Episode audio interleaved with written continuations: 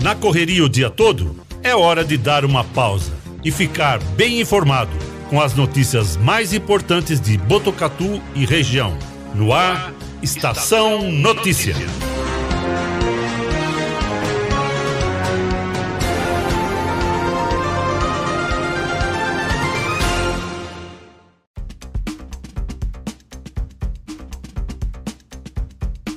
Vinte no ar a edição número 54 do Estação Notícia, o jornal da sua tarde.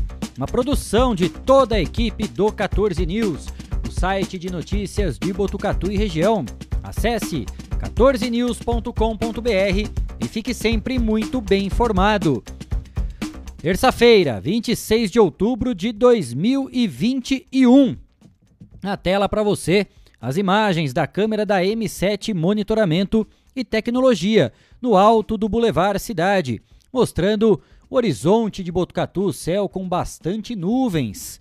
Nesse momento, temperatura marcando 28 graus. Temos ventos de 11 quilômetros por hora. A umidade relativa do ar está em 45%. A mínima prevista para hoje é de 16 graus. Estamos ao vivo do nosso estúdio, aqui no Boulevard Cidade, na região central de Botucatu. Também através do Facebook da Rádio Web Vitrine de Botucatu, Facebook da Integração FM de São Manuel e na sintonia 87,9 da Rádio Educadora FM de Botucatu. Eu, Cristiano Alves, Guilherme Dorini e Cleiton Santos, vamos juntos, levando até você muita informação os fatos e principais destaques de Botucatu e região. Como sempre, você é o nosso convidado. Participe do Estação Notícia com a gente. Mande a sua mensagem através do nosso WhatsApp. Anote aí: 99163 0000 99163 0000. O código de área é o 14. Agora, 4 e 22. Destaques do dia no Estação Notícia. Botucatu tem cinco pacientes internados com o diagnóstico positivo para Covid-19. Três estão em leitos de UTI.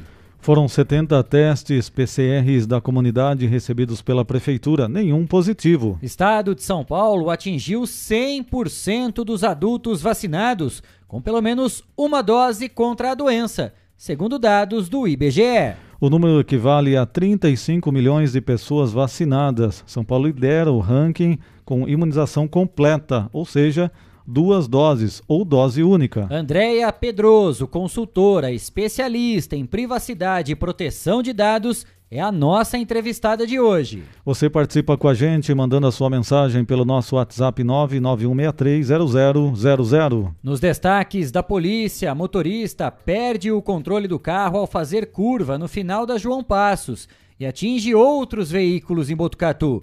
Por sorte, ninguém se feriu. Mulher consegue pedir ajuda via aplicativo de segurança e aciona a Guarda Civil Municipal em São Manuel para evitar caso de violência doméstica. No esporte, o Palmeiras vira para cima do esporte e conquista mais três pontos no Campeonato Brasileiro. Luiz Adriano e Felipe Melo garantiram a vitória do Verdão e vice-liderança no torneio. Esses e outros destaques a partir de agora no Estação Notícia.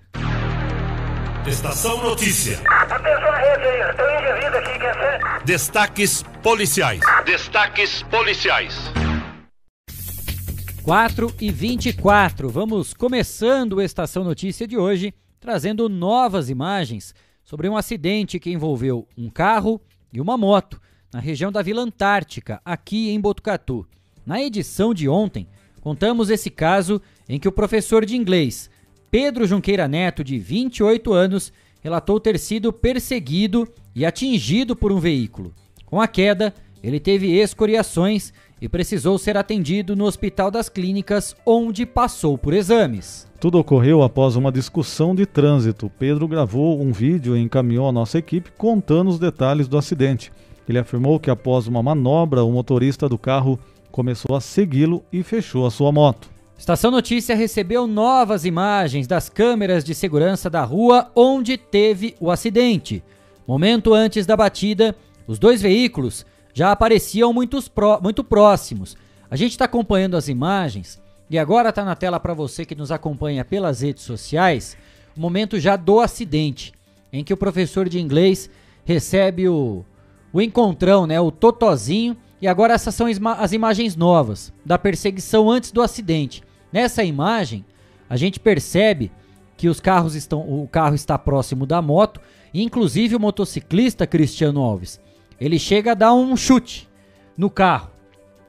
Olha lá, agora. Teve o chute, né? Agora em câmera lenta, a gente já percebe que o motorista vai se aproximando, joga o carro para cima da moto.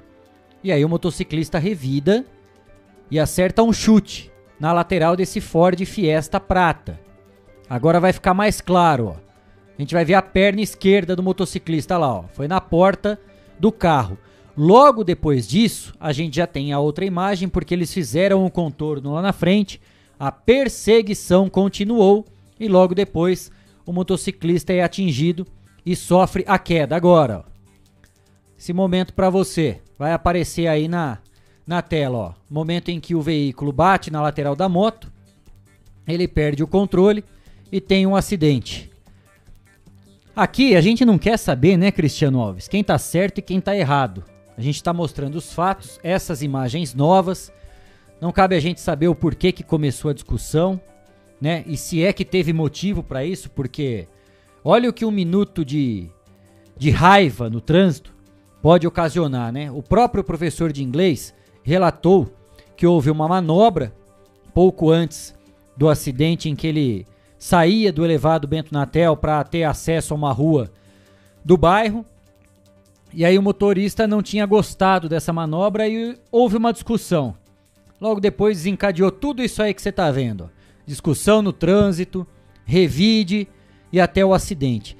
Olha o que um minuto de raiva no trânsito pode ocasionar. Já pensou se ele entra embaixo do carro, bate a cabeça, né? Se alguém pode estar armado, claro que não é o caso aí, não tô falando que alguém estava armado, mas o porquê que acontecem tragédias no trânsito. Gente, aconteceu alguma coisa? Vai embora, segue seu caminho. Ninguém faz alguma coisa de propósito. Né? Vai embora, você vai discutir, querer tirar satisfação. A gente tem imagem, inclusive, né, Cristiano, da câmera de segurança aproximada que mostra a placa do carro. Que é possível identificar o carro. Eu tava falando aqui, né, durante a produção, antes da gente entrar no ar, a gente não tem poder de polícia e não cabe a nós identificar o, o motorista e muito menos quem tá certo ou quem tá errado. E essas imagens já estão com a polícia. Então é questão de pouco tempo até que o motorista seja identificado e principalmente convocado, né, Cristiano, para prestar esclarecimento do que de fato aconteceu. Até porque, por enquanto, só existe a versão de uma das partes. Mais uma vez, estou falando que está certo nem que está errado. Apenas o motociclista deu a sua versão. Ele procurou a polícia, fez um boletim de ocorrência, disponibilizou as imagens, inclusive entrou em contato conosco. Nós não conhecemos outro motorista e, é claro, assim que ele for identificado, o espaço aqui está aberto para ele apresentar a versão dele, caso assim o deseje. O que a gente faz aqui é mostrar os fatos. Vocês viram aí nas imagens o porquê tudo isso aconteceu. Houve uma discussão e logo depois nessa perseguição, nesse bate-boca, os dois aí se envolveram em toda essa, essa briga aí, Cristiano Alves. O motorista foi atrás, tá aí, ó. O motociclista percebendo a proximidade do carro, os xingamentos, seja lá mais o que aconteceu, deu um revide, né? Tem um chute, acerta o pontapé na lateral do carro agora, ó. Olha lá, ó. Né? Tem o pontapé, uma tentativa de defesa até para ele poder parar, se equilibrar. Isso só ele também tem direito a, a destacar a versão. Fato que depois teve isso aí, gente.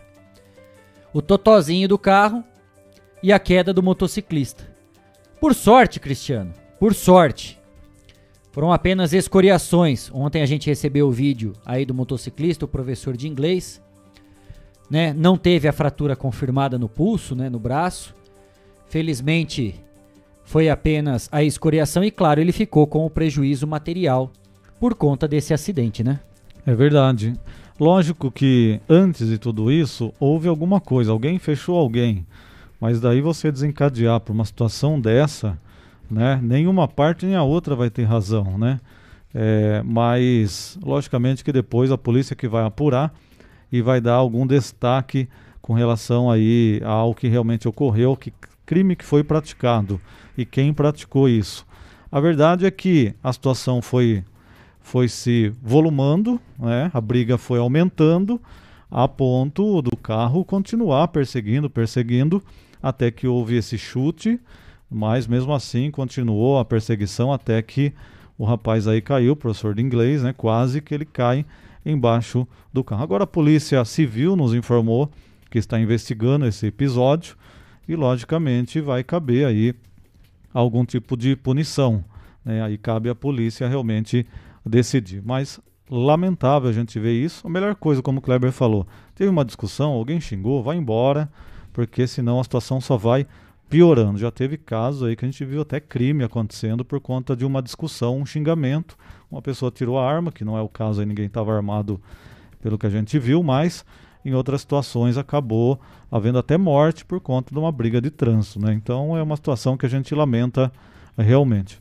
Na tela para você vão aparecer as imagens de novo sobre tudo isso, apenas para a gente finalizar, é porque esse caso está em destaque também no site do 14 News.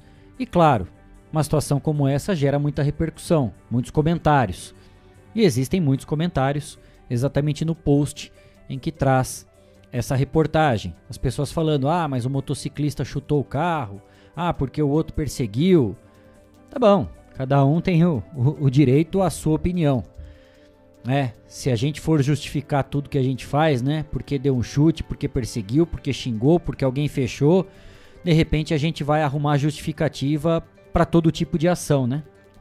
E mais uma vez, não cabe a nós aqui falar quem está certo, quem está errado, se é que tem alguém certo e errado em toda essa situação. Cabe à polícia decidir isso. Fato é que houve esse caso, novas imagens apareceram dessa discussão, dessa briga que ocasionou nesse acidente aí, que mais uma vez, por sorte, felizmente, foram apenas escoriações e prejuízos materiais ocasionados pelo acidente.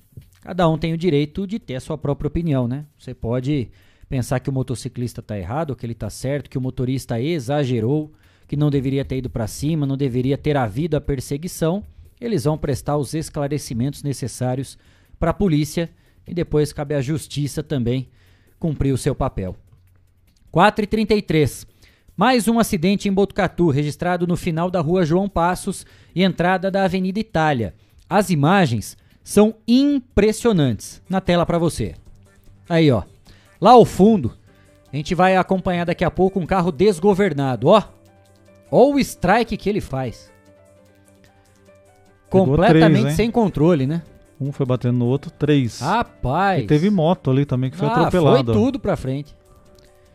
Foi tudo. E a galera assustada, né? Porque é uma lanchonete, né, Cris? Uma, uma, É, ali uma fica- lanchonete na esquina, é isso, ali né? fica bem em entroncamento da João Passo, depois ali já tem a Avenida Itália, então bem ali você entra para Coab 1 ou você vai sentido ali 24 de maio, bem naquela ah, naquele setor ali que o carro Rapaz, veio, Que porrada, foi hein? levando tudo que tinha pela frente, realmente estava correndo, né, pelo que a gente vê na imagem. Né, o motorista perdeu o controle, em seguida atingiu motos e carros que estavam estacionados. De novo na tela pra você aí o acidente, ó. Aqui, ó, testemunhas dizem que estavam comendo lanche em um estabelecimento nas proximidades quando ouviram um barulho da batida. O pessoal falou que estava saindo, quase já estavam na rua, estavam saindo já, acertando a conta ali para sair. Você viu que o pessoal já aparece rapidinho, porque ele tá até com sacola ali na mão, ó. que ele já estava saindo realmente por segundos, o pessoal não estava na rua.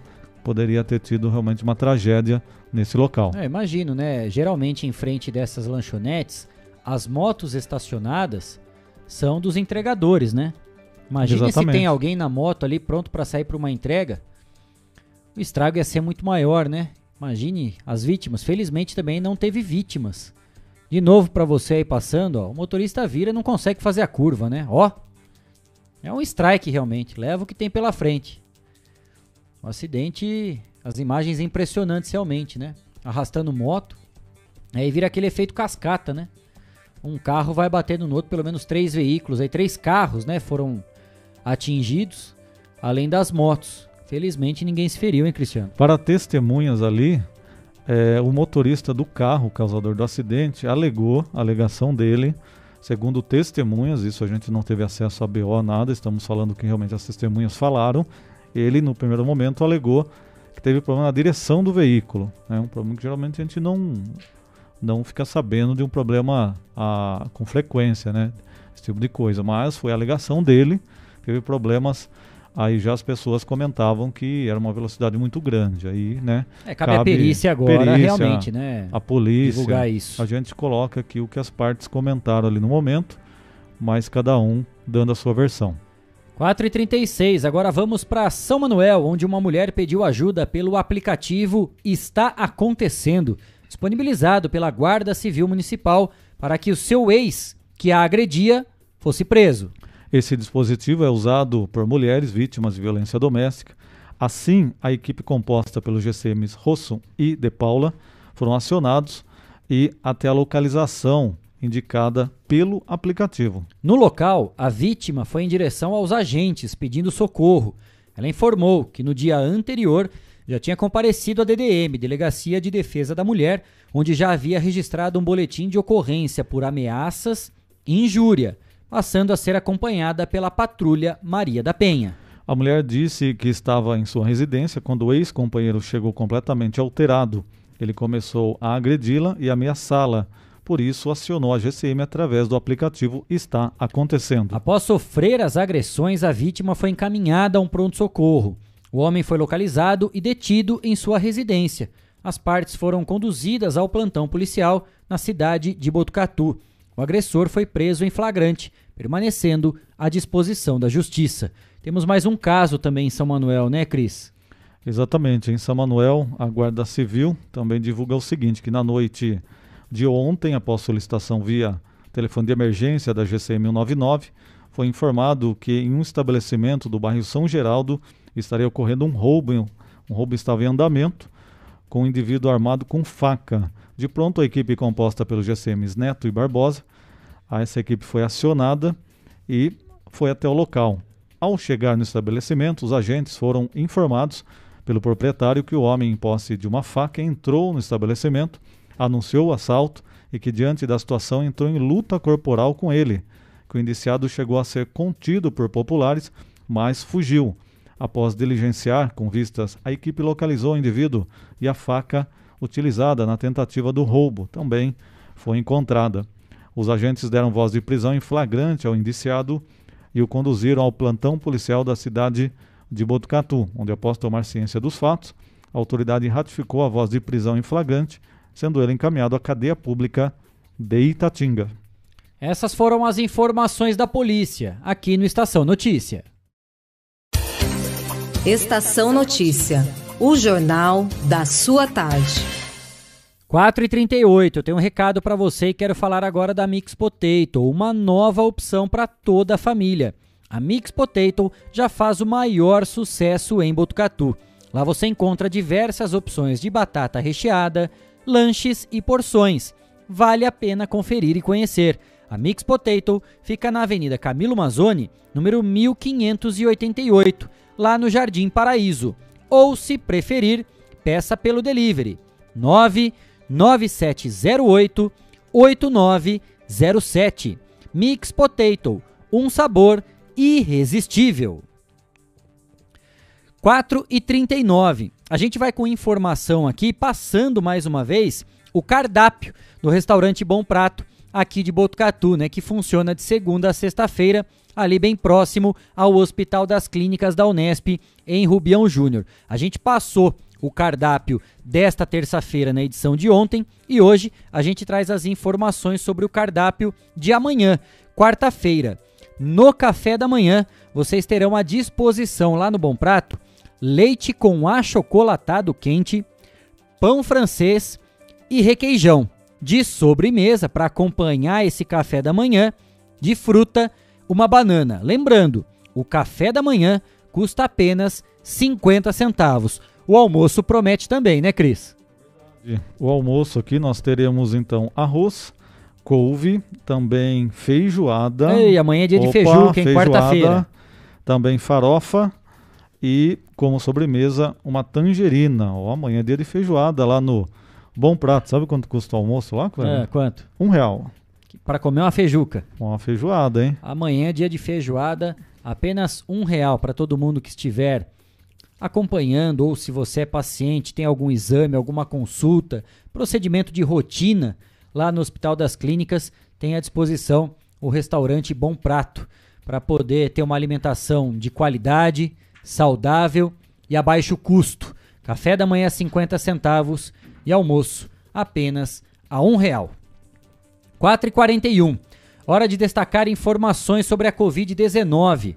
Botucatu registra cinco internados, sendo três em UTI. São 12 pessoas em quarentena. De 70 testes realizados na comunidade, nenhum positivo.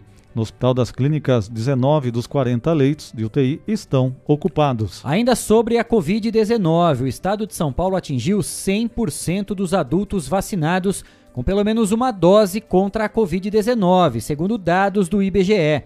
O número equivale a 35 milhões e 300 mil pessoas vacinadas. São Paulo lidera o ranking com imunização completa, ou seja, duas doses ou dose única. Já foram aplicadas mais de 70 milhões de doses, somando 37 milhões de primeira dose, 29 milhões a segunda dose, 1 milhão 170 de doses únicas. E ainda com esses balanços, São Paulo também já tem mais de 86% das pessoas com idade acima de 18 anos com esquema vacinal completo. Conforme balanço do consórcio dos veículos de imprensa a partir de dados das secretarias de Estado da Saúde, isso do dia 24 de outubro, São Paulo está à frente de todos os demais em relação à imunização da população geral, com 80,24%. Na sequência, aparecem Santa Catarina com 75% e Rio Grande do Sul com 74%. Considerando o esquema vacinal completo, São Paulo também lidera com 65,4% da população, seguido por Mato Grosso do Sul com 63% e Rio Grande do Sul com 57%. A campanha começou em 17 de janeiro no estado de São Paulo, o primeiro do país a iniciar a vacinação e o que mais imuniza em números absolutos. Desde 6 de setembro também está em andamento a aplicação da dose adicional, com 2 milhões 354 mil reforços já administrados até o momento. Os públicos previstos pelo Plano Estadual de Imunização para esta etapa são os idosos, imunossuprimidos e profissionais da saúde. 4 e 43. Todos queremos o melhor preço e produto de qualidade na hora de construir e reformar, não é mesmo? Por isso, eu indico para você a ABC da Construção, especialista em acabamentos. A ABC da Construção oferece desde tubos e conexões, pisos, azulejos, porcelanatos, louças do mercado. Quer diferencial? Você encontra na ABC da Construção, com ambientação 3D para simular as imagens e ter a ideia do ambiente após a reforma. Equipe especializada que vai até a sua obra para medir e definir a quantidade do material a ser comprado. É economia garantida na hora da compra. A ABC da Construção fica na rua Visconde do Rio Branco, número 1267. Visite a loja e confira. Bom atendimento e preços incríveis. ABC da Construção, especialista em acabamentos. 4 e 44. O Estação Notícia vai fazer a primeira rápida parada. E na volta, já está aqui com a gente no estúdio Andréia Pedroso, consultora especialista em privacidade e proteção de dados. A gente vai saber quais são os nossos deveres, direitos e obrigações na hora de passarmos as nossas informações pessoais, os nossos dados pessoais. Vai fazer um cadastro, vai fazer uma compra, o que você tem direito, a obrigação e o dever de fornecer de informação pessoal. Tem dúvida? Participe com a gente. Mande a sua mensagem pelo nosso WhatsApp 99163 0000. Código de área é o 14. Você participa também pelas nossas redes sociais, Facebook e YouTube do Agência 14 News. O intervalo é rápido, a gente volta já já. Estamos apresentando. Estamos apresentando. Estação Notícia, o jornal da sua tarde.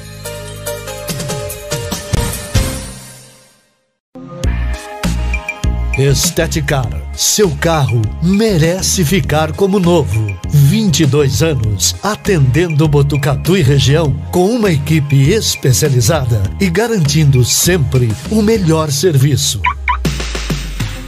lavagens especiais, polimento e cristalização, higienização, hidratação e proteção dos bancos de couro, funilaria, pintura e martelinho de ouro que desamassa sem danificar a pintura. Esteticar, o seu centro estético automotivo. Rua João Gotardi, 441, atrás do campo do Inca. Telefone 3815 34 97. Esteticar.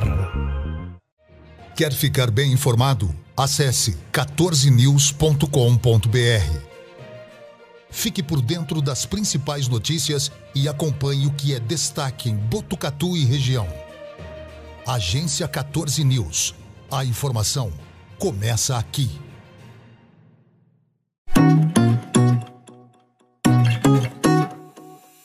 Só nas telas da usina multimídia você leva a sua marca para mais de 40 mil pessoas por dia. Isso mesmo, são mais de 25 TVs espalhadas em diferentes pontos de Botucatu e São Manuel. Pontos com um grande fluxo de pessoas, onde a sua propaganda é vista longe da correria e do estresse. E claro, com a atenção máxima que ela merece.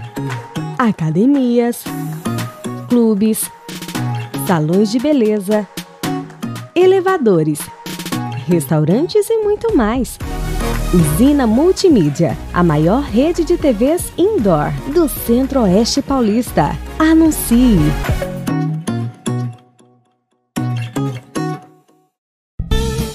Fogasa Botucatu, uma ótima opção para você terminar muito bem o seu dia. De quarta a domingo, servindo os melhores lanches, pastéis e aquela porção especial de dar água na boca. Experimente também nossa deliciosa Fogasa. São vários sabores à sua escolha. Venha conhecer. Estamos em frente à rotatória da rodovia Gastão da Alfarra. Ou, se preferir, peça pelo delivery 98 803 5218. Fogasa Botucatu. A cada dia, um novo desafio. Nesse momento de incertezas, mais do que nunca é preciso transformar ideias em oportunidades. Juntos, vamos criar a melhor estratégia para sua empresa. A Smart Comunicação é uma agência especializada em jornalismo, marketing e publicidade e propaganda. Atuamos com comunicação corporativa e planejamento estratégico. Conte com nossa equipe para gerenciar e produzir o conteúdo ideal das redes sociais. Também trabalhamos com vídeos institucionais e comerciais para deixar a sua marca em evidência. Venha para a Smart Comunicação.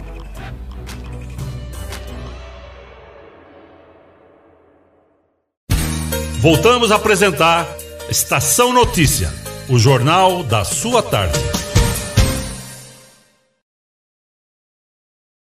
49, estamos de volta ao vivo com Estação Notícia, edição número 54. E você nos acompanha pelo Facebook e YouTube do Agência 14 News, Facebook da Rádio Web Vitrine de Botucatu, Facebook da Integração FM de São Manuel e na sintonia 87,9 da Rádio Educadora FM de Botucatu. Você participa do Estação Notícia com a gente. Mande a sua mensagem pelo nosso WhatsApp, é o 99163 0009 9163 0000. O código de área é o 14. Eu tenho um recado para você agora da Elete Informática, uma empresa com 27 anos em tecnologia da informação. Lá você encontra produtos de alta qualidade, microcomputadores, monitores, impressoras, tablets, celulares, acessórios e suprimentos, assistência técnica especializada, técnicos treinados e qualificados. Na Elete Informática, você compra sem sair de casa. Acesse elete.com.br.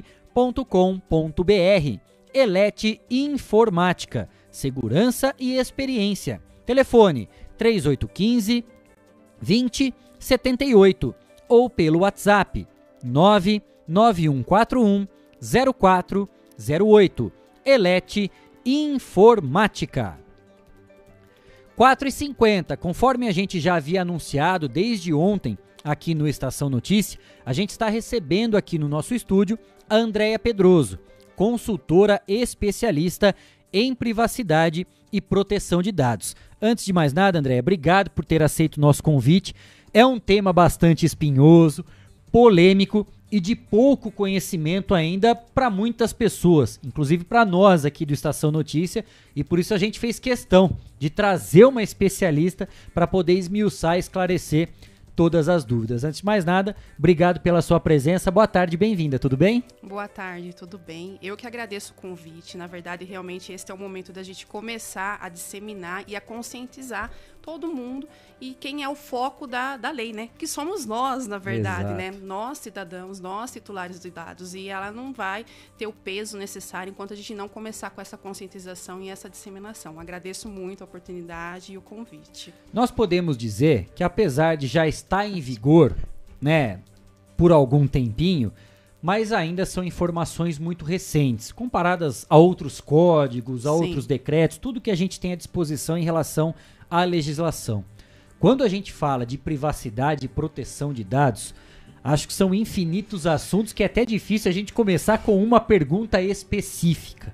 Né? Eu acho que para começar realmente é importante a gente dizer como que foi toda essa discussão, essa polêmica para se chegar realmente num consenso do que seria a tal da Lei Geral de Proteção de Dados, né? Acho que vamos começar do começo, se possível dizermos assim, né, André? Tá certo. É, é, o pessoal está começando a ouvir ela agora, falar sobre ela, mas ela não entrou em vigor agora, ela já está em vigor desde 2018, que foi quando ela foi aprovada. Ela, nós costumamos falar que ela está em vigor na sua totalidade a partir desde agosto do ano passado, que é quando é passivo de sanções, de multas uhum. e fiscalização. Por que a necessidade de uma lei geral de proteção de dados, né? Existe todo um histórico que, aliás, remonta de verdade a mais de um século atrás, que é quando é, dispositivos, inclusive câmeras fotográficas, né, começou a invadir a vida das pessoas, né? Quando surgiu a câmera fotográfica lá atrás, ninguém pode imaginar o impacto que se ia trazer. E olha o quanto isso foi evoluindo.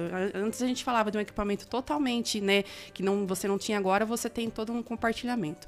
Junto a isso vem as questões comerciais com outros países, né? No, nós estamos vivendo um mundo globalizado. E quando a gente fala de um mundo globalizado, nada mais natural que os países que estão um pouco mais evoluídos, tanto nas questões de transformação digital, quanto a própria questão legal sua, a preocupação com a sua população, eles vão querer o quê? Fazer comércio com, com o mesmo nível. Isso também é natural.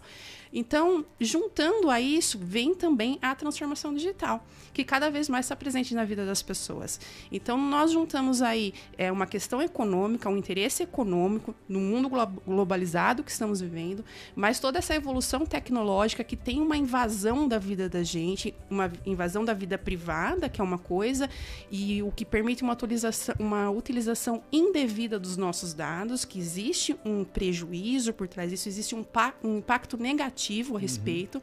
Até se for pegar em questão de história. Ah, quando aconteceu o Holocausto, como é que eles achavam os judeus em outros países? porque havia uma rastreabilidade uhum. desses dados, né? Então, é, pegando remotamente tudo isso, é o que traz a necessidade da Lei Geral de Proteção de Dados. E o Brasil está entrando só agora, desde 2018, por uma pressão comercial, óbvio, de países de fora, principalmente da União Europeia, e a LGPD é muito baseada na GDPR da União Europeia, uhum. inclusive fala que são irmãs as duas. Então, existe essa pressão comercial, mas também o quanto a gente precisa evoluir nesse, nesse, nesse assunto, né? Tanto de transformação digital quanto para proteger a nossa vida privada e todo o restante que vem com isso. É impressionante porque em todos os momentos, a cada minuto, nós somos consumidores, né? Seja da informação, de produtos, e para qualquer coisa que a gente vai fazer, existe uma espécie de um cadastro. Vai fazer uma compra online, você tem que fazer o cadastro. A gente até brinca e fala assim: a pessoa do outro lado do computador acho que sabe mais da nossa vida do que nós mesmos. E sabe. Né? Dependendo de uma dela, qual que é seu CPF? Nossa, esqueci hoje, eu tenho que dar aquela conferida, alguma coisa. a pessoa do outro lado do computador tem acesso a dados que muitas vezes nós temos que pesquisar para para confirmar. Se me perguntar agora qual que é o seu cartão de crédito, eu não faço ideia. Do número eu não decoro, não tem como. Até onde isso é possível da gente saber que nós estamos seguros em relação a esses dados? Porque diariamente, minuto a minuto, existe um compartilhamento de informações. Nós expomos as nossas vidas também de uma forma, digamos assim, até mais do que deveríamos, seja nas redes sociais, em conversas, no celular, né, o acesso muitas vezes. A gente pode dizer que hoje a gente está seguro com essa lei ou ainda é muito cedo? Ainda é muito cedo, né? O objetivo dela é esse, garantir esta proteção, né? Na verdade, forçar com que é, as empresas que se adequem a isso e garantam essa proteção. Caso não haja isso, as empresas vão arcar com, digamos, os prejuízos e tudo que vem com ela, com a lei. É muito cedo ainda. Por que, que, é cedo? Existe toda uma maturidade que o país precisa alcançar em matéria de tecnologia. Começa por aí, né? Então, quando a gente fala de proteção de dados, é, é lógico, a lei ela trata tanto os meios digitais como os meios físicos. Porém, como a gente está falando justamente aqui dos meios digitais, que é o que mais propaga mais fácil, né, a, o Brasil, a nível de tecnologia, ele está um pouco atrás. Né? De segurança da informação, eu não sei se vocês têm acompanhado as notícias de vazamento de dados assim. Sim né? Tá demais. Todos os dias tem. Todos os dias. Inclusive, saiu um estudo recentemente que o Brasil está em sétimo lugar de invasão de hamster. Então, quer dizer que a gente está realmente muito despreparado. A gente está vulnerável. Vulnerável. E aí tem a questão da cultura, da maturidade, que todos precisam entender, tanto nós como cidadãos, né? Que nós precisamos começar a cobrar isso. Infelizmente, o perfil do Brasil é assim, né? Uhum. Ele se mexe quando existe um outro lado cobrando. Não é proativo, infelizmente, ele é muito mais tem reativo. Ser provocado, para parece, né? É, infelizmente, né?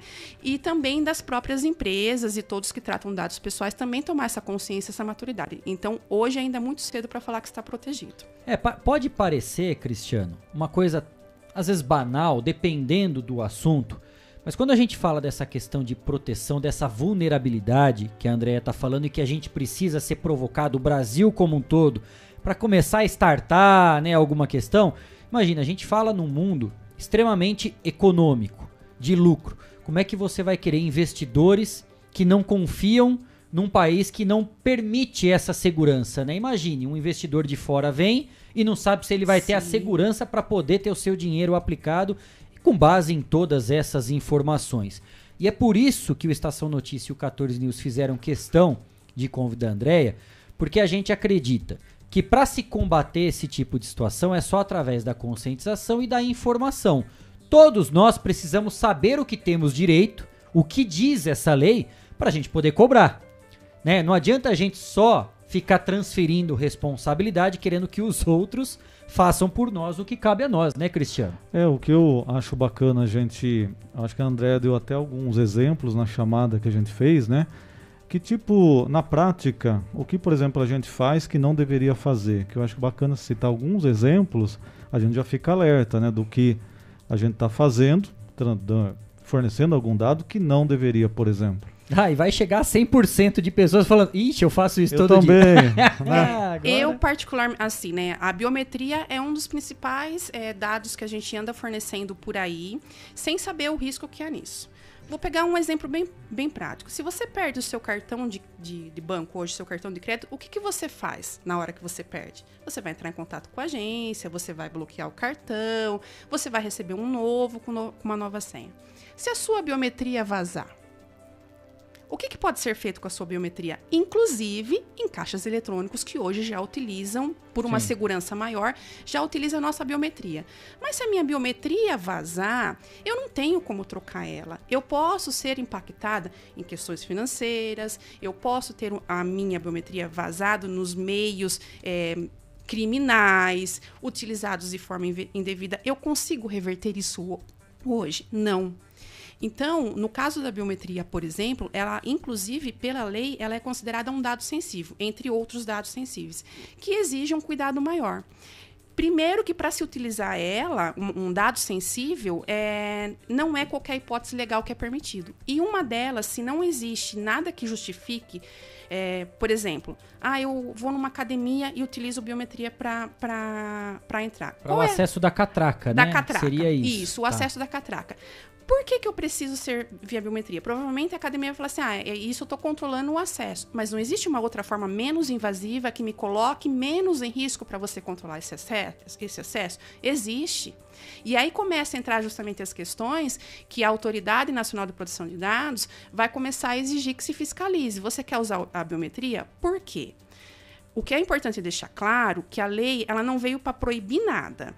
Ela veio para uhum. regulamentar o uso dos nossos dados de acordo com aquilo que nos dê a, a proteção necessária. Então, você vai usar a biometria, por quê? Ah, por, pela finalidade tal. Existe uma outra forma de fazer, você fazer isso sem ser a biometria? Existe, então você não pode usar.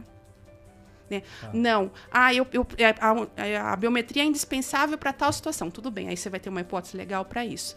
E aí, quando a gente entra nessa questão né, de ah, você. É, existe uma outra forma de fazer, sabe? Ah, eles teriam que coletar o nosso consentimento para utilizar essa biometria.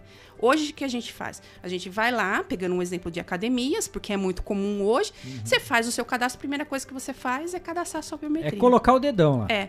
Você não sabe onde está sendo armazenado ali. Normalmente, uma academia ela é uma pequena empresa, então não tem é, altos investimentos em segurança da informação e também não tem a consciência disso. Muito fácil a minha biometria vazar e me gerar um, um, prejuízo, um dano é assim imensurável. Então a biometria é um exemplo. E alguém pode roubar o computador que está ali também. Sim. E daí, se a gente trocar pelo facial, por exemplo, é o mesmo risco? O mesmo risco. Ah, é, no caso da, dos dados sensíveis, são vários, mas em, é, pegando essa questão do facial, dados genéticos e biométricos são considerados sensíveis. Então o facial também é a mesma coisa. Né? Você quer usar, não é proibido, desde que você não tem uma outra forma de fazer aquilo que você quer fazer. Então, como o pessoal usa muito para acesso, existe outra forma, entendeu? A Andrea trouxe esse exemplo, e aí eu vou aproveitar aqui e, e ampliar um pouco esse leque de exemplos. Porque nós temos na questão da biometria o próprio cartório eleitoral, da questão da votação, que você vai poder Sim. falar a respeito disso. Nós temos um exemplo hoje: convênios médicos pedindo a biometria, em vez de você usar a carteirinha, tem que apresentar de qualquer forma para a pessoa saber que é você mesmo, além da biometria. E hoje está muito comum esses acessos de portarias, né, em condomínios, prédios, através da biometria. Até que ponto nós podemos combater isso? Ou o que, que a lei nos protege para falar, não, eu não sou obrigado, eu não quero fazer isso, eu quero ter uma outra forma. Para que a gente não fique refém. Que às vezes o estabelecimento, seja a academia, o convênio, é, ou, ou, a própria portaria, né, que está com esse acesso agora para tirar o funcionário, para colocar um acesso remoto, fale, não, mas é a única forma que tem, tem que fazer isso, senão você não vai entrar, não tem jeito, né? Porque é importante a gente ter essa informação para a gente exatamente poder argumentar tudo isso. Adorei os três exemplos. Por quê? Porque é, uma coisa que é, que é, importante também entender da lei, ela não vai ser igual aplicado em todos os estabelecimentos, em todos os negócios, nem até pessoas físicas são obrigadas a se adequar a ela, porque cada caso é um caso. O caso do cartório eleitoral, né? É, hoje a gente sabe o quanto está evoluindo isso, então eu imagino, é, óbvio, tudo é superficial aqui, e aí entra o trabalho do consultor de privacidade e proteção de dados, porque uhum. ele precisa entender no, no, no detalhe. Mas o caso do cartório eleitoral, é Justifica-se, por exemplo, talvez a utilização, porque é para que não haja fraude na eleição. Uhum. Ah, você poderia, por exemplo, apresentar o seu RG? Quem garante que aquele RG não está, que não é um RG adulterado? Porque você não consegue só com aquele documento ali fazer uma, uma verificação naquele momento uhum. se, aquele, se aquele documento ele é verdadeiro e tudo mais. Uhum. Então vai existir aí uma, uma hipótese legal que a gente fala que vai justificar a utilização dessa biometria. Então, nesse caso, não compete o consentimento. Você não tem que estar com consentimento. Você tem que fazer e ponto final. Quando a gente entra já na questão do plano de saúde, é uma realidade totalmente diferente, né? E também do caso das portarias, que também é uma outra realidade. Quando a gente entra no, no caso do plano de saúde, pode-se talvez justificar também o combate à fraude, porque não teria como, naquele momento, se eu chego só com a carteirinha e um, e um documento, comprovar que eu sou aquela pessoa que tem é, acesso à, à, utilização do plano uhum. de saúde. E aí, nesse caso, é, o como que o plano de saúde, se ele está se utilizando disso, ele, ele justificaria isso. Aí ele precisa garantir que a segurança daqueles, daquela biometria que ele tem minha, ele vai proteger. E aí ele entra num outro ponto. Como que acontece? Eu, eu chego, por exemplo, numa clínica ela tá com a minha biometria lá, porque você concorda?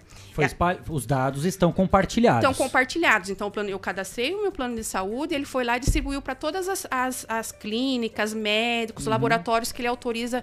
É isso. Aí, o que, que ele tem que fazer? Ele vai ter que exigir que aquela clínica ali tenha todas as questões de segurança que protejam a minha biometria. Porque se, a minha, se acontecer qualquer coisa com a minha biometria, não é a clínica que eu vou responsabilizar, porque eu não dei a minha biometria para a clínica, eu dei para o plano de saúde. Então ele foi lá e falou assim: olha, eu não tenho como fazer isso de outra forma, é só desse jeito que eu consigo, então eu garanto que eu vou proteger isso. Como é que ele garantiu a partir do momento que ele compartilhou? Ele, então existe um efeito cascata, um efeito dominó, que grandes empresas vão exigir dos, dos seus pequenininhos que se adequem e dê as medidas. Entendeu? E E da, e da também- Tem da portaria também. Ela entra nessa mesma questão? Entra na mesma questão. A portaria eu já acho um pouco mais difícil partir para outra coisa que não seja é, consentimento e legítimo interesse. E aí teria que entrar realmente no, no detalhe de cada um para falar assim: eu não tenho outra forma de controlar isso a não ser pela biometria. E aí a gente vai um pouquinho mais longe da portaria, porque embora se ela não coletar a biometria para eu passar pela catraca, ela tem monitoramento por câmera. Que o monitoramento por câmera também é considerado um dado sensível. Eu posso não estar fazendo um reconhecimento facial pelo monitoramento do por câmera. Reconhecimento facial em tempo real. Mas se eu resgatar aquelas imagens, eu consigo identificar você, consigo identificar você. Então, é, no caso da portaria, ela vai um pouco além. Então, ela tem que justificar não só a coleta da biometria, garantir a proteção nisso, inclusive o monitoramento que ela faz por câmera. É, porque tem uma série de questões. Porque quando você imagina a portaria remota, e eu vou dar o exemplo também do próprio Sem Parar. Você está passando Sim. informações, né, da questão da cancela do pedágio para que você não passe na cabine. Você está passando os seus dados. Quer dizer, então além da biometria, do seu nome, da tua questão do rosto, da, da identificação facial, você está colocando o seu CPF, você está passando dados pessoais, você está colocando a placa do seu carro, porque depois vai uma tag para tudo isso ser ativado porque deixou de ter o funcionário ali que te Sim. conhece para poder fazer a abertura ou não do portão. Tudo isso é justificado? Tem que ser justificado. Então, eles vão ter que fazer um trabalho justamente para justificar essa coleta. Eu entendo que, por exemplo, lá no pedágio, ele não precisaria. Se eu estou autorizando o meu veículo, qual é a justificativa de eu, naquele momento, estar fazendo um monitoramento de quem é a pessoa dentro do veículo? E aí a gente começa a entrar. Lembra naquela história de privacidade? Sim. Há um tempo atrás, é, pedágio, é, radar tirava foto e enxergava o motorista. Uhum. Não sei se vocês já perceberam que agora, quando tem o motorista, eles colocam uma, Uma ima- tarja. Uma tarja. Por quê? Porque começou a entregar a vida particular das pessoas naquilo ali. O mesmo vale, por exemplo, para um pedágio.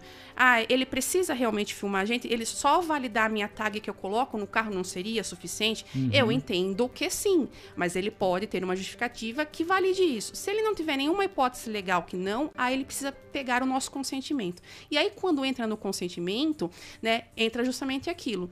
Eu tenho, ele tem que atestar que ele tem o meu consentimento, que eu concordei com aquilo, que ele foi inequívoco, expressivo, que ficou muito claro o que ele ia fazer. Só que mesmo eu dando o consentimento disso, ele tem que garantir que ele vai me proteger. E se ele não tem essa garantia de proteção, e quando eu falo garantia de proteção, a gente entra não só e fala assim: olha, Andréia, eu vou te proteger, eu tô tudo certinho aqui, né? E para dentro de casa não tá adequado, não tenho é, investimento em segurança da informação, os meus processos não estão corretos e tudo mais. Então, para cada caso, não é que não está que está proibido. A questão é, é analisar o caso e aquilo que é pertinente ou não, e a gente começar a entender isso e começar a questionar. Inclusive, num cadastro desse de biometria, você tem o direito de perguntar por quê. Aliás, qualquer cadastro. Qualquer cadastro que você vai fazer, é, você tem direito de perguntar o porquê. E se aquelas informações que eles estão coletando é relevante. Por exemplo, se eu vou fazer uma compra numa loja, ele não precisa saber, suponhamos que eu aceite a fazer o cadastro, ele não precisa saber é, qual é o meu partido político, exemplos bem, bem bestas, tá? Para aquela compra ali, qual é a minha religião, qual é a cor da minha pele. Ele não precisa colocar, por exemplo, a cor da minha pele, que é considerado um dado sensível. Então tem que se limitar para aquela finalidade. E nós temos o direito de começar a questionar isso aí agora, não aceitar tudo de assim de bate pronto. Hum. Cristiano. Eu ia comentar o seguinte, é, hoje existem lojas autônomas, uma aqui em Barra Bonita, inclusive, que montou dentro de um condomínio, que a pessoa entra só com identidade facial, ela entra lá, compra, é, coloca, é, às vezes ela já é cadastrada naquele sistema, né? entrou pelo sistema, se cadastrou, e existem essas lojas dentro de condomínios em que se utiliza é, a face, né? identidade facial, também até é, a digital, e dessa forma também acho que entra nesse sistema. A empresa ela pode cadastrar tudo mais com os dados que são fornecidos, é, fornecidos pela pessoa, porém ela tem que garantir que esses dados não vão vazar. Isso. E aí esse, esse exemplo também é muito legal. Nossa, adoro pegar esses exemplos. é, é uma loja autônoma, como falou, né? Então pensa que o negócio dela, a, o diferencial dela, o negócio dela roda em cima disso, dela ser autônoma. Uhum. Então ela não existiria se não fosse dessa forma. É, a gente vê muito isso, inclusive fora do Brasil. Então ela já vai justificar isso. Olha, eu estou oferecendo o meu produto, para você comprar o meu produto, você tem, na teoria, é assim que eu vendo. Que nem, por exemplo, quando você entra na internet comprar um e-commerce que é diferente do que você das regras que você compra no e-commerce de uma regra que você compra numa loja física. Ah, então você tem que você quer comprar no e-commerce, você tem que concordar com aquilo ali. É o caso da, da, da autônoma. Então assim, eu não precisaria tar, dar o consentimento de fato, porque eu já sei que o negócio dela é em cima disso. Ela gira em cima dessa autonomia, porque ela não vai ter funcionários e, e tudo mais. E aí eu tenho ciência que existe um risco, mas é claro que ela tem que garantir toda essa proteção, porque o que acontecer dali, a partir do momento que eu dei, ela vai ser responsável, ela vai responder isso, seja na questão de multas e sanções e pelos danos que ela causar para mim né, nessa situação. Então é sempre cada negócio, avaliar cada negócio se ele precisa daquilo ou não para a finalidade dele. Né? O que não pode é ter é, é, excessividade. Né? Eu coleto uma coisa que eu poderia fazer de outra forma. É sempre isso. Eu, isso que eu quero fazer para o meu negócio, eu poderia fazer de outra forma que não te coloque em uhum. risco? Ah, eu poderia. Então, desculpa. Então, você vai precisar do meu consentimento para fazer isso. É sempre esse, é essa linha de raciocínio. São 5 e 12, é um assunto extenso, nós temos vários exemplos que acho que é, é muito mais fácil de nós entendermos quando a gente traz exemplos na prática do que a gente vive realmente no dia a dia. A gente vai continuar esse bate-papo, principalmente porque assim, ó, por exemplo, eu mesmo já recebi, acredito que todos vocês que nos acompanham, a Andrea já deve ter recebido, o Cris, o Guilherme, o próprio Cleiton.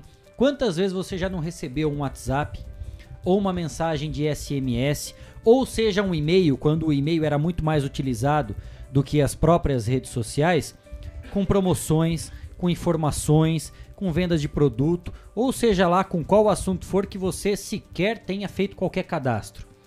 Isso mostra realmente que os nossos dados estão sendo espalhados de alguma forma, né? Para o bem, muito mais para o mal também, né? Porque se você recebe de alguém que você não tenha contato e de um produto que muitas vezes você sequer conhece ou nunca ouviu falar, alguma coisa as pessoas estão fazendo com os seus dados. E a gente vai poder entrar nessa linha do comércio também que é muito comum. A gente vai numa loja para comprar, com exceção das compras online, em que é normal, você tem que fazer um cadastro, você tem que colocar os seus dados, porque entra depois na nota fiscal, né, André? Tem a questão Sim. do próprio contato, do próprio cartão, do número do cartão que existem as clonagens depois que é feita, que é uma questão realmente de segurança, mas que não tem a ver com a lei de proteção de dados. Hoje, claro que o Pix facilita muito porque você diminui até o, o, o número de informações, né, os dados que você passa.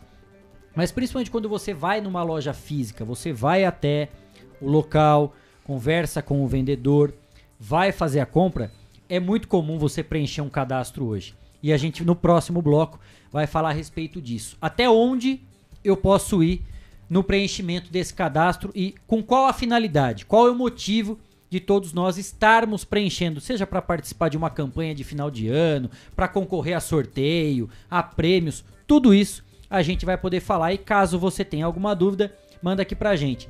Nas redes sociais, no Facebook do 14 News ou também pelo YouTube do 14 News ou também pelo nosso WhatsApp 99163 0000, o código diário é o 14. O intervalo é rápido, a gente volta já já. Estamos apresentando. Estamos apresentando. Estação Notícia, o jornal da sua tarde.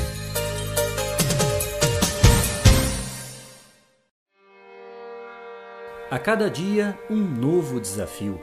Nesse momento de incertezas, mais do que nunca é preciso transformar ideias em oportunidades. Juntos, vamos criar a melhor estratégia para sua empresa. A Smart Comunicação é uma agência especializada em jornalismo, marketing e publicidade e propaganda. Atuamos com comunicação corporativa e planejamento estratégico Conte com nossa equipe para gerenciar e produzir o conteúdo ideal das redes sociais. Também trabalhamos com vídeos institucionais e comerciais para deixar a sua marca em evidência. Venha para a Smart Comunicação.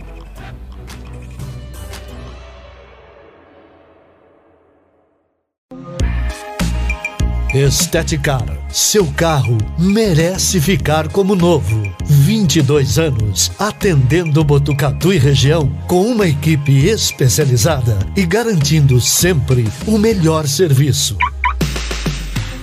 lavagens especiais, polimento e cristalização, higienização, hidratação e proteção dos bancos de couro, funilaria, pintura e martelinho de ouro que desamassa sem danificar a pintura. Estética, o seu centro estético automotivo. Rua João Gotardi, 441, atrás do campo do Inca. Telefone 3815 34 97. Esteticar. Fogasa Botucatu. Uma ótima opção para você terminar muito bem o seu dia. De quarta a domingo, servindo os melhores lanches, pastéis e aquela porção especial de dar água na boca. Experimente também nossa deliciosa fogasa. São vários sabores à sua escolha. Venha conhecer. Estamos em frente à rotatória da rodovia Gastão da Alfarra. Ou, se preferir, peça pelo delivery 98 803 5218. Fogasa Botucatu.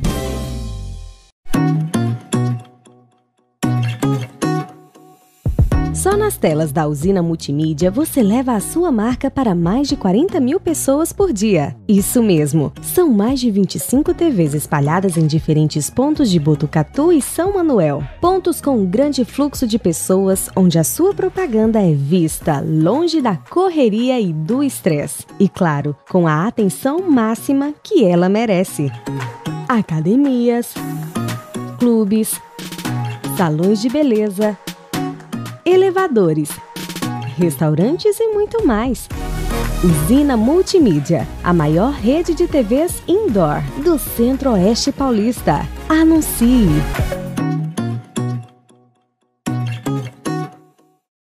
Quer ficar bem informado? Acesse 14news.com.br. Fique por dentro das principais notícias e acompanhe o que é destaque em Botucatu e região. Agência 14 News. A informação começa aqui. Voltamos a apresentar Estação Notícia, o jornal da sua tarde. 5 e 18, estamos de volta com a edição número 54 do Estação Notícia, o jornal da sua tarde, ao vivo, pelo Facebook e YouTube do Agência 14 News, Facebook da Rádio Web Vitrine de Botucatu, Facebook da Integração FM de São Manuel e na sintonia 87,9 da Rádio Educadora FM de Botucatu. Como sempre, você participa do Estação Notícia com a gente. Mande a sua mensagem pelo nosso Facebook e YouTube do 14 News ou também pelo nosso WhatsApp. Tá aí na tela para você, 99163 0000, o código de área é o 14. Mais um recado para você agora do Espaço Shaolin artes marciais e terapias orientais. Quando falamos sobre artes marciais, pensamos primeiramente em competições e disputas, mas saiba que há muito mais que isso. As artes marciais estimulam o bem-estar social e físico. A prática dessas atividades é super indicada também para crianças e traz benefícios mentais, redução de estresse, melhora na autoestima, concentração e disciplina. Venha para o Espaço Shaolin e conheça mais sobre o Kung Fu, boxe chinês, Tai Chi Chuan e outras modalidades. Avenida Petrarca Bac, número 904B, lá na Vila Maria. O telefone é o 99673 9737. Espaço Shaolin, artes marciais e terapias orientais. 5 e 20, de volta no Estação Notícia ao vivo, recebendo aqui no nosso estúdio a Andréia Pedroso, consultora especialista em privacidade e proteção de dados. A gente falava no bloco anterior, André, a respeito dos deveres, dos direitos, obrigações de todos nós, consumidores. E a gente sabe que nessa reta final de ano são muitas promoções, cadastros em lojas, sempre com aquela questão: ah, participa da promoção para você participar do nosso sorteio. Nós vamos estar tá sorteando um brinde, um produto, tudo isso tal. E é muito comum também quando a gente vai numa loja física, a gente passa pelo preenchimento de um cadastro. O que, que a gente pode e deve fazer nesse cadastro? Primeiro, de ser informado, porque raramente as vendedoras, as pessoas passam para a gente o porquê daquele cadastro. Simplesmente colocam um papelzinho e falam: ah, preencha aqui os seus dados, por favor, para a gente concluir a compra. Precisa desse cadastro? Então, é, você tocou num ponto importante sobre um dos nossos direitos, que é o direito de ser informado. Para todo o cadastro, eu tenho, eu tenho o direito de ser informado qual é a finalidade dele. Quando eu vou realizar uma compra numa loja, se eu vou realizar uma compra à vista, mesmo que seja no cartão de crédito, não existe nada, pelo menos a menos que a, que a loja tenha alguma justificativa, que me obrigue a realizar esse cadastro. Então eu tenho que perguntar para ela por que, que eu não posso comprar, eu vou pagar à vista, vou te dar aqui, seja o cartão de crédito ou o dinheiro, por que, que você precisa dos meus dados para isso? Se ela falar assim, ah, é para nota fiscal, mesmo assim você passa o seu CPF e automaticamente o sistema vai se comunicar com a Receita e trazer os seus dados. Não, não é ela você, que preenche nada. Não é né? ela que preenche nada. Não que você precise preencher alguma coisa, que você precise passar o seu endereço, que você precise passar seu telefone, nada uhum. disso, né? Então ela tem que falar o porquê daquele cadastro, no caso de compras à vista, né? É lógico que quando a gente entra no cadastro por crediário, aí realmente não existe outra forma. Ela uhum. vai precisar do seu cadastro, porque ela precisa, caso você não venha pagar aquilo, ela precise contatar você. E até mesmo esse cadastro, é importante que a gente tenha consciência o que, que ela está pedindo ali para saber se não é muito invasivo, né? Porque qual é a linha de raciocínio? O que, que ela precisa para me cobrar caso eu não venha pagar? Ela vai precisar do meu endereço, provavelmente, para me encontrar, o meu telefone, um possível e-mail, talvez de uma forma. Mas eu não vejo cobrança por e-mail. Normalmente, cobrança ou é Exato. telefone ou na porta da casa, né? Então, aqui. Então, é mais ou menos isso. Quando começa a ir além disso, você tem o direito de novo de perguntar, mas por que para o crediário você precisa desta informação minha, né? uhum. né? E quando a gente entra, é, por exemplo, na compra à vista, se ela falar assim, é para você participar numa promoção, porque eu quero te enviar ofertas, ah, legal. Eu tenho o direito de não querer essas ofertas. Eu tenho o direito de não querer participar dessas promoções, né? Então, se eu falar assim, não, obrigado, eu não quero receber promoção uhum. nenhuma, não quero participar de nenhum de nenhum sorteio, de nada, ok, e ela não, não vai coletar aquilo porque não tem mais nada que justifique a coleta desses dados. Então tem que ser transparente, né? Falar a finalidade uhum. e se é nesse sentido, você tem direito de não querer isso. E mesmo que se naquele momento você concorde, poxa, realmente tem, é um sorteio que eu vou participar, ou é uma promoção legal, eu quero acabou aquilo, você tem o direito de, de, entrar em contato e falar assim: olha, eu não quero mais, cessa agora. Né? Tudo que é baseado no consentimento, em que eu dou autorização, eu posso retirar essa autorização a qualquer momento sem precisar uhum. justificar nada. Eu não tenho que justificar. Porque é isso que acontece normalmente nas lojas. Elas coletam para ficar sempre, né? Para ter um cadastro. Para ter um cadastro e ficar, de alguma forma, é um potencial cliente uhum. efetivo. Mas eu, eu tenho o direito de não ser incomodado por isso. Eu, eu vou procurar quando aquilo é interessante para mim. Até porque na ficha cadastral, se você vai participar de um mailing, que a gente fala, né? Uma lista de cadastro, ou até de um sorteio, qual o motivo de você colocar o seu RG, o seu CPF. Perfeito. Né? Assim, se você vai participar do sorteio e você foi sorteado, o que ela precisa ter é o seu nome e o seu contato. É um telefone, é um e-mail, alguma coisa assim. Porque se você for sorteado, ela vai ligar, ô fulano, Viu? Você foi sorteado, vem aqui na loja e você leva a documentação para provar que você é você mesmo. É, ela pode até tem, é, justificar, é, por exemplo, nomes é, anônimos que fala, né? Ah, eu, eu, uhum. tenho o Antônio Oliveira, por exemplo. Como é que eu vou saber que o Antônio Oliveira é esse e não Sim. aquele? Mas a- mesmo assim, a gente pode limitar a ser um documento, por exemplo, e não é, RG e CPF. Ou a partir do momento que eu deixo o meu celular, o celular do Antônio Oliveira 1 Sim. não é o mesmo do Antônio. Oliveira 2, né? Exato. Então sempre entrar ne- nesse quesito aí, né? Realmente você precisa é, para isso, né? Tentar entender o que, que vai ser feito com aquilo ali.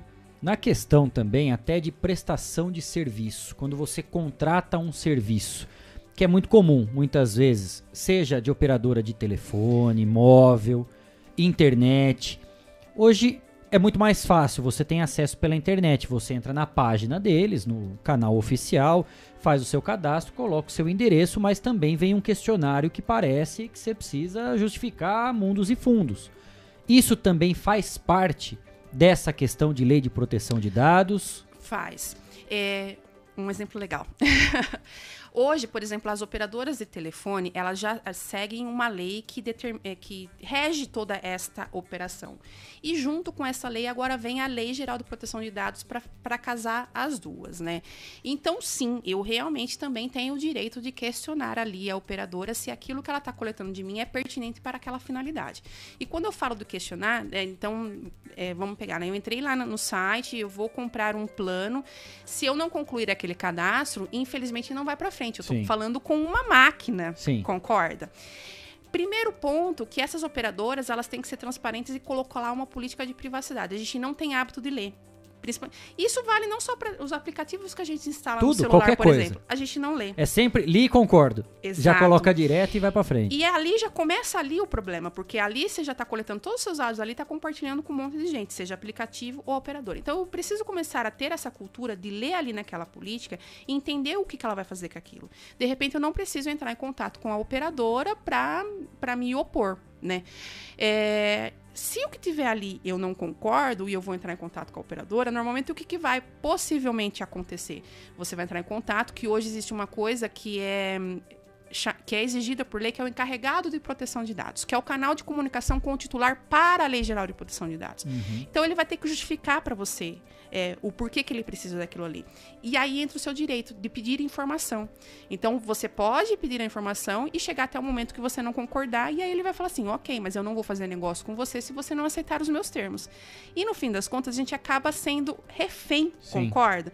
Poxa, eu preciso desse produto. Quer dizer que se eu não aceitar os termos dele, eu não, não vou ter o produto. E aí entra a Autoridade Nacional de Proteção de Dados. Tá. Se eu estou começando a me sentir alesado nesta questão comercial, eu posso ir lá e fazer uma denúncia para a Autoridade de Proteção de Dados, que ela tem é, o intuito de fiscalização, inclusive. Então, ela vai fiscalizar e, e vai aplicar o que ela entende que seja aplicar se estiver excedendo aquilo que as operadoras deveriam é, estar adequadas. O, o, o que, que é importante desse bate-papo, além, claro, da informação, porque, claro, existe a lei de proteção de dados, o que não significa que você não precise passar as suas informações. Você tendo consentimento e concordando com aquilo que você está assinando e está colocando, aí é um problema todo seu, faz parte. O que, que é importante, primeiro de tudo? Você ser informado do porquê tudo aquilo está sendo questionado. Ah, tem que fazer biometria. Tá bom, por quê? Só tem isso? Ok, você concorda ou discorda. Ah, preciso fazer um cadastro aqui para finalizar a compra. É por quê? Já está aqui o dinheiro, né? Várias questões, como a Andrea já trouxe. O porquê de tudo isso? Quando você fica bem informado, você começa a lutar pelos seus direitos. E a partir do momento que você se sente lesado, seja porque você não conseguiu concluir uma operação comercial, porque você não concordou com os termos que a empresa coloca à disposição e você se sentiu violado, você tem o direito de procurar os seus direitos através do órgão competente para fiscalização. E eu acredito, André, que uma lei ela não é feita simplesmente para ficar no papel. Né? Eu acredito que haja desdobramentos em cima disso. O que acontece com empresas, com comércios, seja lá o que for, com CNPJs, que não cumprem com a lei de proteção de dados. E no caso, o cliente, o consumidor ou o próprio funcionário, muitas vezes dessa empresa, que tem os seus dados vazados, expostos, o que, que ele tem direito, tanto na parte administrativa, quanto numa questão jurídica. Existe um desdobramento para isso ou morre aí? Você concorda ou discorda e segue a vida? Não, existe um des desdobramento, uma pergunta muito pertinente a Autoridade é, Nacional de Proteção de Dados, o que, que ela vai fazer? Ela vai aplicar as sanções nas empresas que não se adequaram. Então, funciona assim, por exemplo, ah, eu fui num, num, Vamos pegar as operadoras de telefone como exemplo. Eu me senti lesada, fiz a denúncia, a autoridade foi lá e fez a fiscalização. Realmente ela não está corretamente adequada. Existem vários tipos de sanções, que vai desde advertências até é, multas, que é, é 2% do faturamento da empresa, limitado a 50 milhões de reais. E detalhe, é multa por evento. Então, se ela é, é, infringiu duas, du, fez infringiu duas situações ali, são duas multas que ela leva por Porrada exemplo. Porrada duas vezes. Porrada duas vezes. Então, até proibir, até fechar as portas. Existe também a, a, a, sanção que é de fechar as portas. Você não vai trabalhar enquanto não regularizar a situação. Uhum. Então, que é pior que a multa no meu ponto pois de é. vista. Você imagina você ter que fechar as portas do seu negócio porque você não está adequado. Então, a autoridade nacional, ela vai é, penalizar as empresas ou pessoas, porque é importante deixar claro que a Lei Geral de Proteção de Dados não é válido só para CNPJ, é válido também para pessoas físicas que realizam tratamento de dados pessoais. Então ela vai penalizar isso daí. E eu, como titular, como é que eu fico? Essa multa que a empresa levou vem para o meu bolso? Hum. Não, não. Essa multa vai para o bolso do governo, né? Óbvio. O que, que eu posso fazer depois? Que legal, a gente é penalizado e o outro que ganha, né? Bacana isso. Sensacional. É, o que, que eu posso fazer como titular? E aí, nesse sentido, eu já entro na, na, na vara civil. Aí eu vou tá. lá e pe posso pedir. É, é, danos, né? Danos morais, é, é, retorno sobre isso uma baseado. Uma indenização baseado nisso. Então, são duas situações. Uma coisa é primeiro eu comprovar que a lei realmente ela não está adequada perante a Autoridade Nacional de Proteção de Dados. Comprovei. Uhum. A outra coisa é eu ir para a área civil pedir a minha indenização. Só que existe um outro detalhe. Não só a Autoridade Nacional de Proteção de Dados já está utilizando a lei. Hoje, o próprio PROCON utiliza a lei, uhum. é, Ministério do Trabalho já utiliza a lei, Ministério Público já está utilizando a lei desde que ela entrou em vigor o ano passado, em 2018, porque já podia. O que não estava ativo eram as multas pela Autoridade Nacional ah. de Proteção de Dados, mas esses já utilizam. Então, é importante a gente ter em mente que são duas frentes. Uma coisa é eu pedir essa fiscalização e provar que a empresa não está adequada, uhum. e outra coisa é eu é, pedir o ressarcimento daquilo que eu me senti lesado. Ô Cris, isso traz um alerta importante, porque até num primeiro momento a gente, claro, né, nós aqui como Estação Notícia 14 News, temos a obrigação de levar informação, né, para que as pessoas saibam de tudo que está acontecendo e fiquem sempre muito bem informadas. Agora cria um alerta, não é só para nós consumidores de uma forma geral, para as próprias empresas, Sim.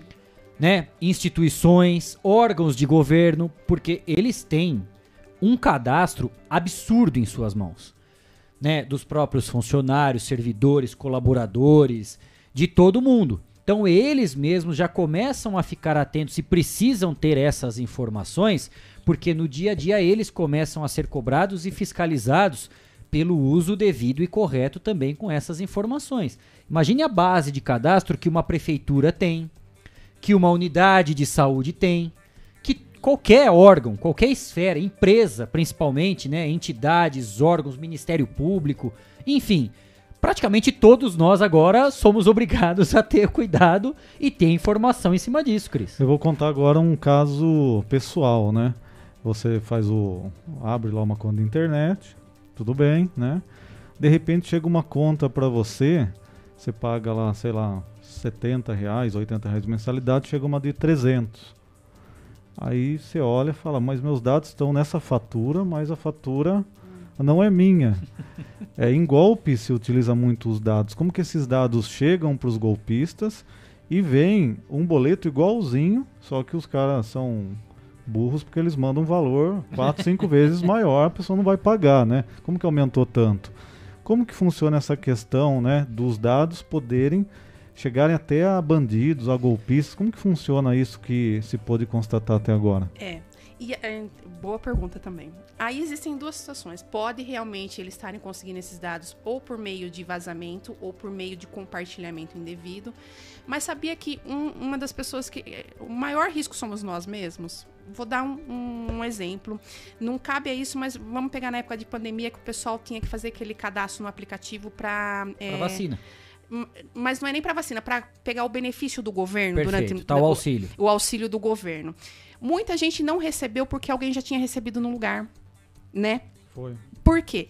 Você tem o hábito, a maioria das pessoas até então, e por isso que é importante a conscientização, que você vai lá, você acha normal você deixar a cópia do seu documento em qualquer lugar. Ou você acha normal você chegar no lugar e deixar ali o seu RG, o seu CPF sobre o balcão. E aí eu, se eu sou, por exemplo, uma pessoa mal intencionada, eu tiro a foto, você nem percebe. Tá tudo ali. Vou lá no aplicativo, me cadastro em primeiro lugar do que você, recebi o auxílio. Aconteceu muito isso durante a pandemia. É o mesmo caso a respeito das contas. Você vai num banco, como é que as pessoas vão no banco e conseguem pegar empréstimo em nome de outras pessoas? Porque ela tem os documentos de outras pessoas. E aí eu digo de cópia, eu não estou nem falando da informação. A gente vai um pouquinho mais longe, que é o Xerox, muitas vezes autenticado. Como é que ela conseguiu aquele documento autenticado? Hum, Pode ser que eu mesma eh, facilitei esta, essa função para essas pessoas. E aí começa a gente começar a se con- conscientizar nesses questionamentos, eu me policiar aonde eu deixo meus documentos, para quem eu passo cópia dos, dos meus documentos, para evitar esse tipo de situação. Então pode ser as duas coisas, ou estão invadindo, conseguindo por compartilhamento, ou eu posso ter pisado na bola e ter deixado e, e, e- e caiu na mão de estelionatário. É, eu imagino que a partir de agora cria-se um alerta geral, mais uma vez, né? Porque a gente entendendo melhor todas essas informações, o que diz a Lei Geral de Proteção de Dados, ela não veio apenas para proteger o consumidor, é para proteger todos nós. Os próprios empresários, que muitos são vítimas de golpes também, né? Porque tem o seu CNPJ clonado, copiado lá para outros empréstimos, seja lá para qual fim lucrativo, porque assim, ó, vagabundo e bandido tem o dia inteiro tempo livre para ficar pensando em como obter dinheiro fácil, né?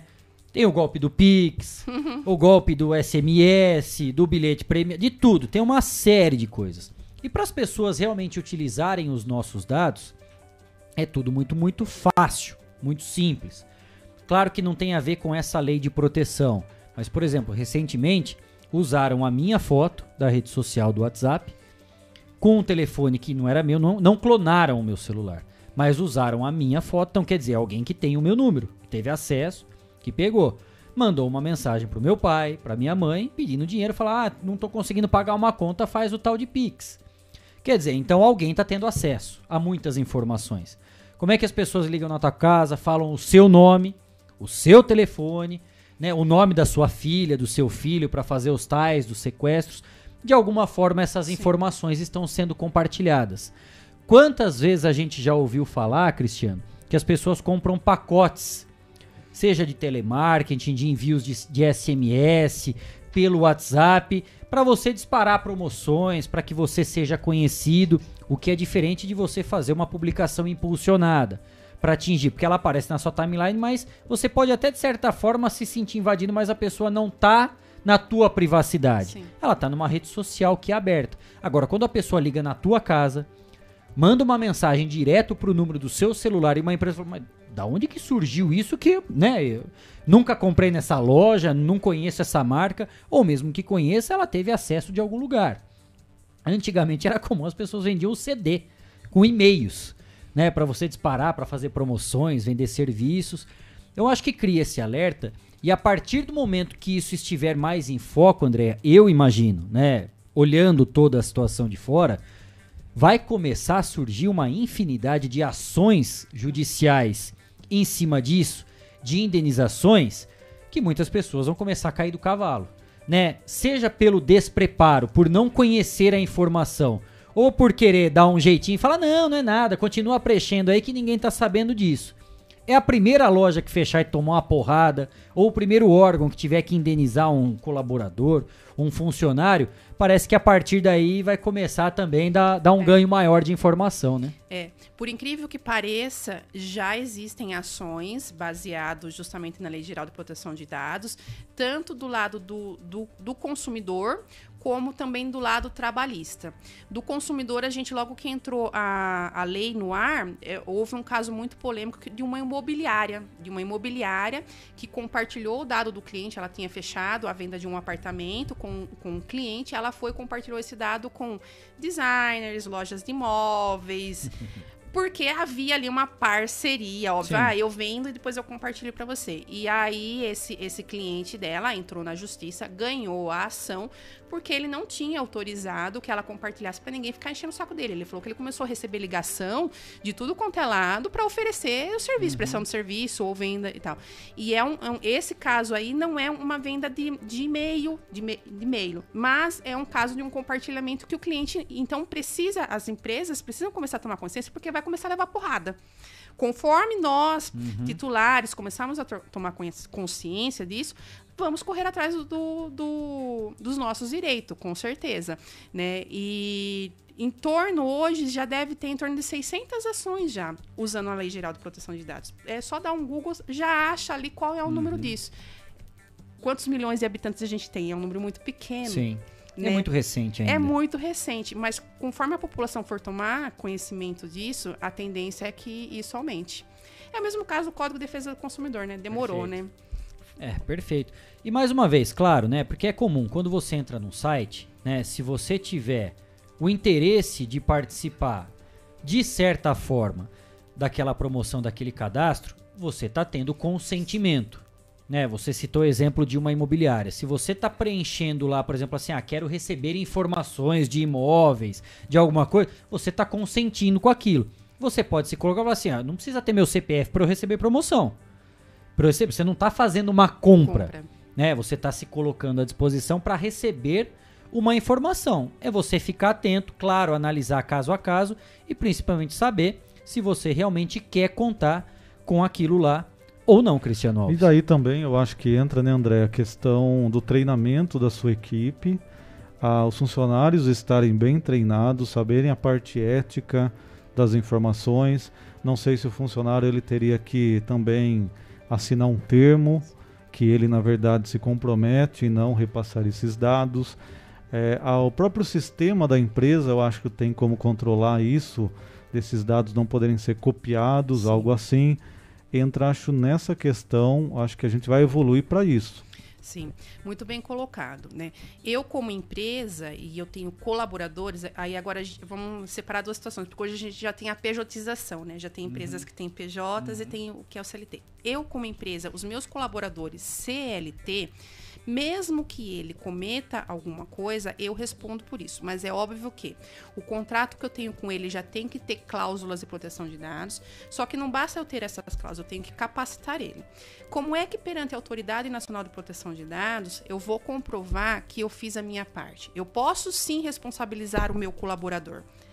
Desde que eu comprove que eu fiz a minha parte. Qual foi a minha parte? Eu capacitei ele, eu treinei, eu retreinei, porque é, é, conscientização do colaborador é uma coisa que sempre tem que acontecer periódico. E aí talvez eu possa comprovar que ele agiu de má fé, que ele, ele, ele não seguiu as minhas diretrizes, né? Entrando na questão de sistema, ah, voltando um pouco, na questão do PJ, um PJ ele não é considerado um colaborador, ele é um prestador de serviço. E aí a relação na, de proteção de dados muda totalmente de figura. Inclusive, esse PJ, ele precisa conhecer a Lei Geral de Proteção de Dados, porque na hora que ele fecha um contrato de prestação de serviço, pode ter certeza que se a empresa que estiver contratando ele, ela tiver consciência, naquele contrato ela vai colocar toda a responsabilidade nas costas dele. Inclusive por aquilo que ele não faz. Pra alguém vai sobrar. Pra alguém vai sobrar. É, vai cair nas costas de alguém. E é, às vezes acaba sendo sempre do lado do, do mais fraco, né? Então, a relação do PJ, nem sempre a empresa ela é obrigada a capacitá-lo se ela colocar lá que é a responsabilidade dele, a ter, ter conhecimento de leis. Então, é importante todo mundo ter consciência dessa relação. Qual é a minha relação com a empresa? Quando eu entro na questão de sistemas, justamente quando eu falo a lei, ela fala assim: você tem que adotar medidas técnicas e administrativas. Administrativas é isso que a gente está falando aqui. Poxa, eu tenho que entender o que a lei exige, eu tenho que capacitar. A técnica entra nessa questão. O sistema que eu estou usando, ele garante que, por exemplo, não vai ser compartilhado com ninguém, que ele não vai ser invadido. Ele tem uma, uma questão de acesso que só é, as pessoas que eu determinar podem acessar e as outras pessoas não, então a gente começa a entrar em questões técnicas que a lei também exige. Né?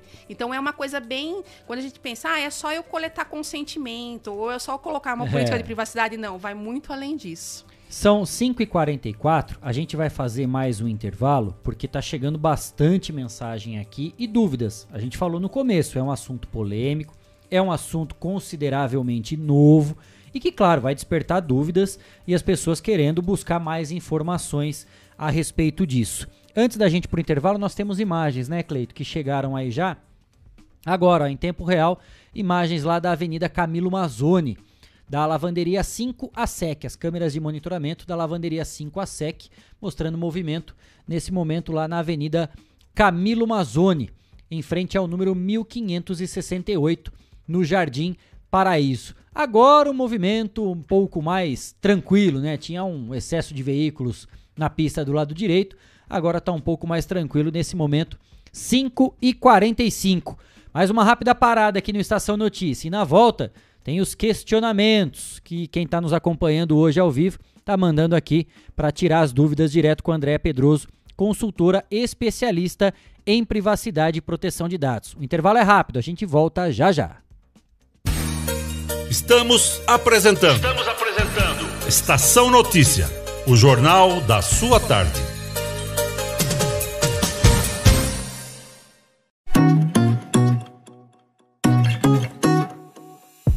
Só nas telas da usina multimídia você leva a sua marca para mais de 40 mil pessoas por dia. Isso mesmo, são mais de 25 TVs espalhadas em diferentes pontos de Botucatu e São Manuel. Pontos com um grande fluxo de pessoas, onde a sua propaganda é vista longe da correria e do estresse. E claro, com a atenção máxima que ela merece.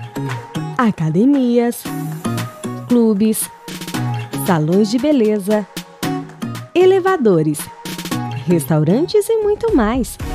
Usina Multimídia, a maior rede de TVs indoor do Centro-Oeste Paulista. Anuncie!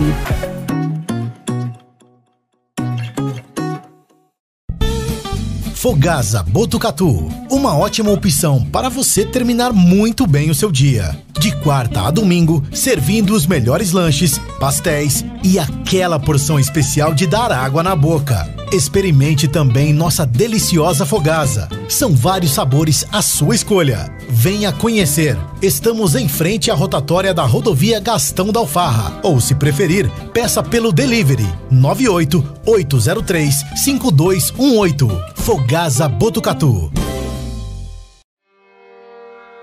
A cada dia, um novo desafio. Nesse momento de incertezas, mais do que nunca é preciso transformar ideias em oportunidades. Juntos, vamos criar a melhor estratégia para sua empresa. A Smart Comunicação é uma agência especializada em jornalismo, marketing e publicidade e propaganda. Atuamos com comunicação corporativa e planejamento estratégico. Conte com nossa equipe para gerenciar e produzir o conteúdo ideal das redes sociais. Também trabalhamos com vídeos institucionais e comerciais para deixar a sua marca em evidência. Venha para a Smart Comunicação.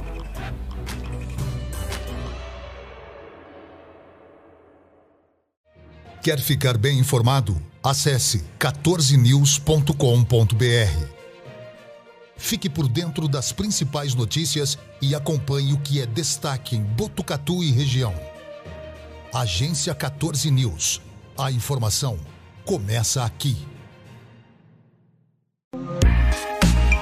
Esteticar. Seu carro merece ficar como novo. 22 anos atendendo Botucatu e região com uma equipe especializada e garantindo sempre o melhor serviço.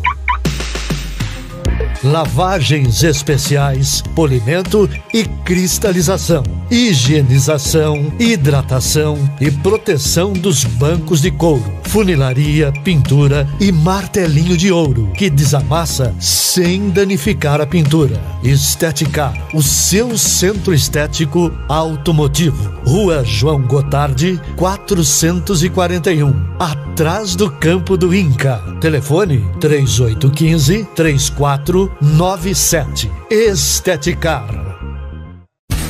Voltamos a apresentar Estação Notícia, o jornal da sua tarde.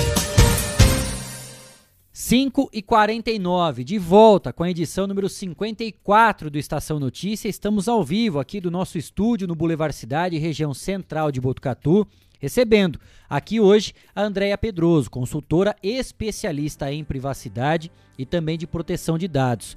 Como esse é um assunto espinhoso, tem muitas informações, claro, que gera dúvida. A gente tenta trazer o maior número possível de exemplos que fazem parte do nosso dia a dia, até para facilitar e melhorar cada vez mais o entendimento caso a caso. E a gente já começou a receber, claro, uma série de questionamentos, de mensagens, de dúvidas de quem está nos acompanhando nessa terça-feira, dia 26 de outubro de 2021. Guilherme Dorini. É isso mesmo, Kleber. Primeiro, uma boa tarde, Kleber. Boa tarde, Cristiano. Boa tarde também, Andréia. Seja bem-vinda aqui no Estação Notícia. Bom, a primeira mensagem que nós recebemos pelo WhatsApp foi do Rui Souza. Ele fala: Fui até uma farmácia e pediram meu documento. Acabei me negando e a atendente me deixou um pouco constrangido por não querer passar meu CPF e meu celular. Mas nunca me informaram para onde vão esses dados. Fiz bem? Muito bem. Inclusive, farmácia é o que ultimamente está no holofote da Lei Geral de Proteção de Dados. Ah, Recentemente, a rede Drogazil foi multada em meio milhão, justamente por coletar dados eh, sem, primeiro, sem ser transparente o porquê que ela precisava daquilo e sem dar a opção da pessoa negar, né? Ela fala que ela usa isso para o- o- os benefícios dela, né? Aquele, aquele eh, plano de benefícios que tem, que você tem descontos e tudo mais, mas ela em nenhum momento ela informava isso dos clientes dela e não dava a opção de não querer. Então, sim, ele fez bem, inclusive, no caso, quando é que ele tem que fornecer um documento numa farmácia? Para remédios controlados. Ponto. Isso ele realmente ele, ele é obrigado a fornecer porque é um remédio controlado. Até por causa da receita, tudo, Isso. com as informações. Fora isso, se é para ele realizar uma compra e não, ele não, não é obrigado e ele pode sim questionar o, por, o porquê.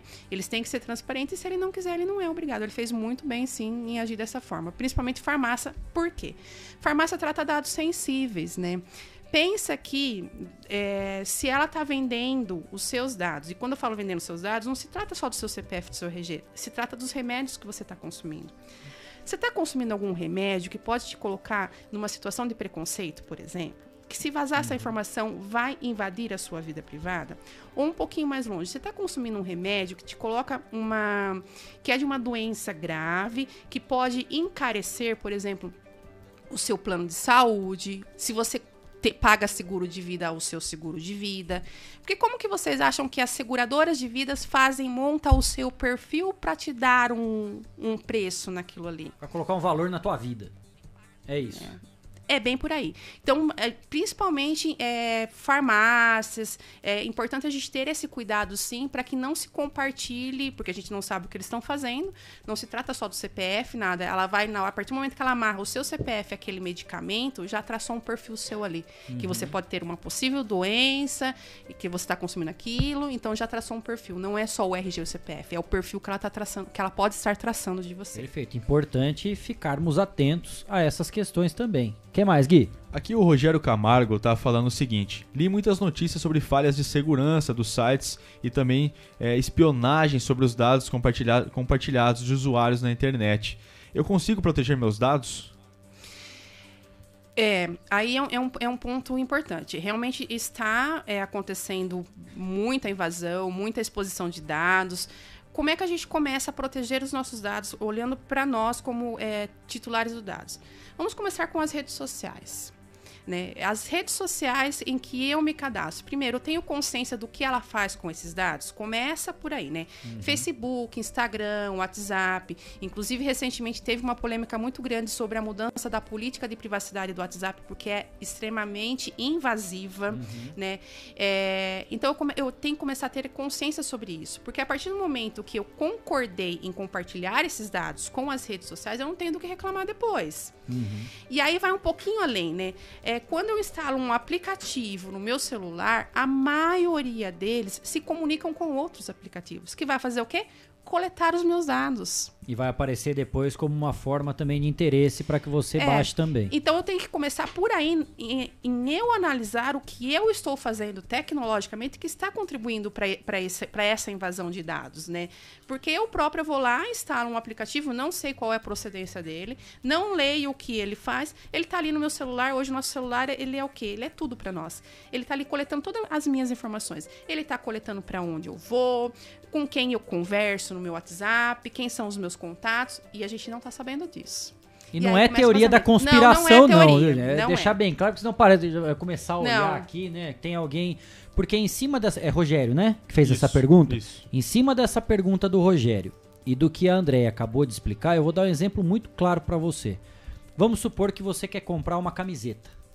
Você está interessado, ah, preciso comprar uma camiseta branca, azul, seja lá o que for. Na hora que você entra em qualquer site e coloca lá, vou camiseta da marca que você quiser. Na hora que você muda de site, você pode ter certeza que aquele produto que você viu vai aparecer para você num outro site que não tem nada a ver com a compra que você quis fazer. Isso tudo é interligado. Sim, porque até- a rede se conecta. Até mesmo nas redes sociais, no próprio Instagram, né? Você pensa uma coisa ou tá querendo, pegando informações isso. de algumas coisas e começa a aparecer na Isso é sua uma rede social. ferramenta, gente. É, é difícil explicar tecnicamente, Sim. mas assim, é uma ferramenta que todos os dados estão interligados e tudo isso está sendo monitorado. Não significa que a pessoa está filmando você pelo notebook, gravando a sua Não. conversa. Não é isso. Mas assim, as empresas, a tecnologia, ela avança para o bem e para o mal também. E para tudo isso. Então foi uma forma que o comércio, que o lucro, que o capitalismo encontrou também de ter essas ferramentas sempre para bombardear você com os produtos do seu interesse, para que aquilo sempre fique na sua cabeça. Se você entrar agora e digitar, quero comprar um mouse, um microfone, na hora que você mudar desse site e for para um outro, vai aparecer, aparecer. o microfone que você viu no outro site também, porque tudo isso está interligado. Um e não é por técnico. acaso, viu? Nossa, que coincidência, eu acabei de ver e apareceu aqui. Não é coincidência. Tem um nome técnico pra isso, como chama? É, quando leem. É, tem um nome técnico, agora eu esqueci. Ah, é que eu falei, não, não vamos entrar Tem um nome tecnicamente aqui, técnico- mas assim, não é por acaso que isso aconteceu, tá? Não Existe é uma, inteligência coincidência. artificial por trás disso, né? E até pegando um exemplo, alguém, é, a maioria já passou. Você fala alguma coisa, só dando um exemplo complementando. Você falou, você não digitou nada, você tá comentando, poxa, eu quero comprar um tênis. Poxa, eu passei ali na loja, eu vi um tênis e tal. Você abre a primeira coisa que aparece pra você.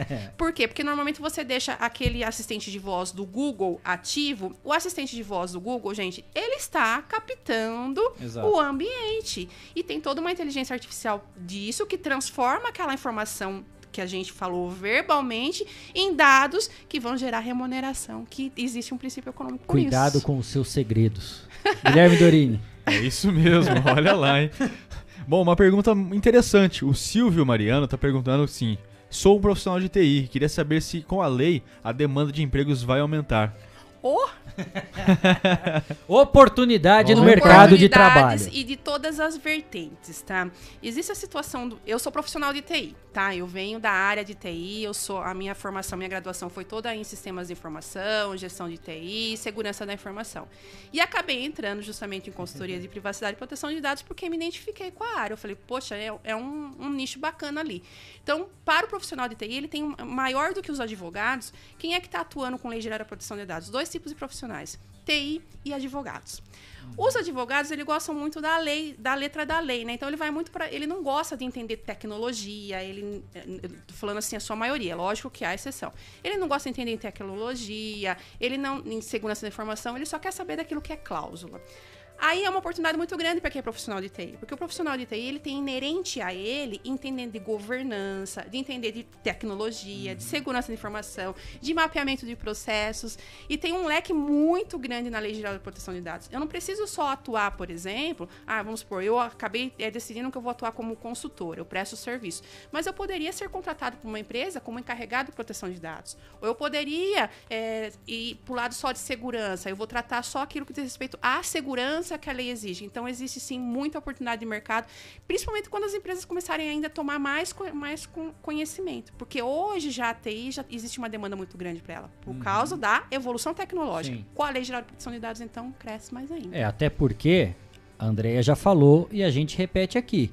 Não é simplesmente uma lei que está no papel. Na hora que ela estiver em prática, que as pessoas fizerem valer o seu direito, não é só a multa, é a porrada que vem até com o risco de você fechar as portas.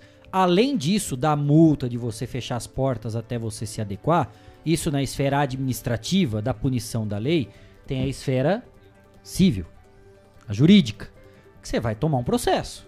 Né? Aí a indenização, que não está previsto na lei, é de 1 a 5 salários mínimos.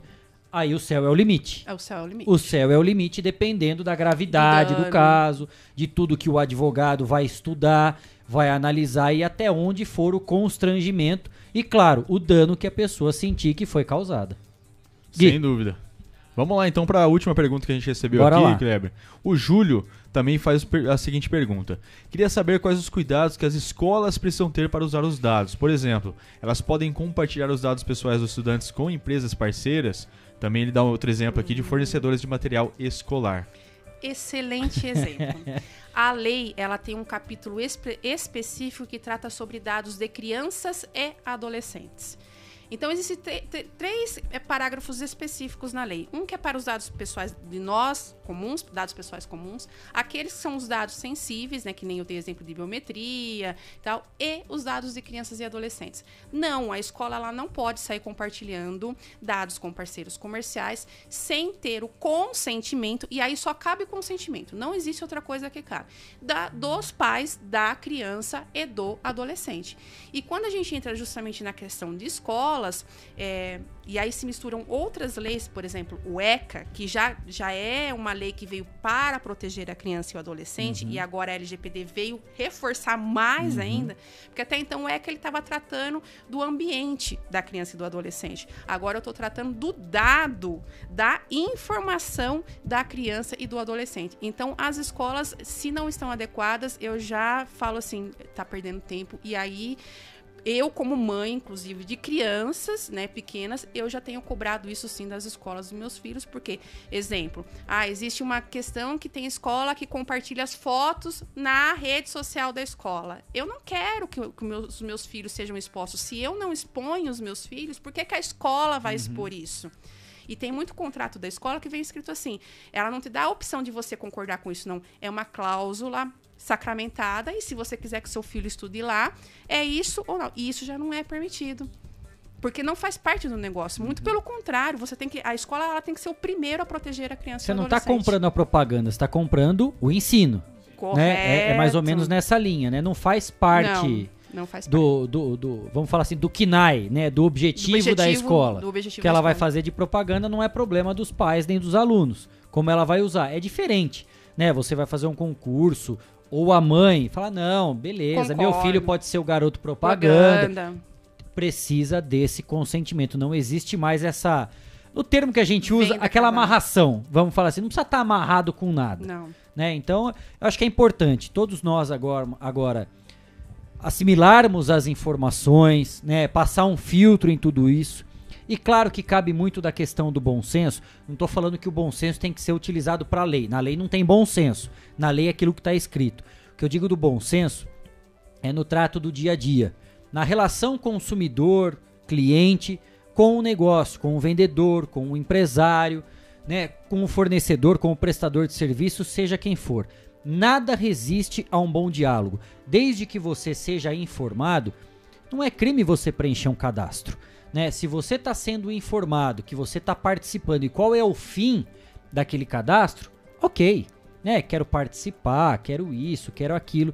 Claro que você tem que acompanhar, porque se você fez esse cadastro para um determinado fim, não, quero receber a promoção dessa loja, e de repente o seu nome foi utilizado de uma outra forma por aquele estabelecimento comercial, aí você já vai buscar os seus direitos, seja para indenização, seja essa denúncia no órgão competente máximo, para que haja uma fiscalização.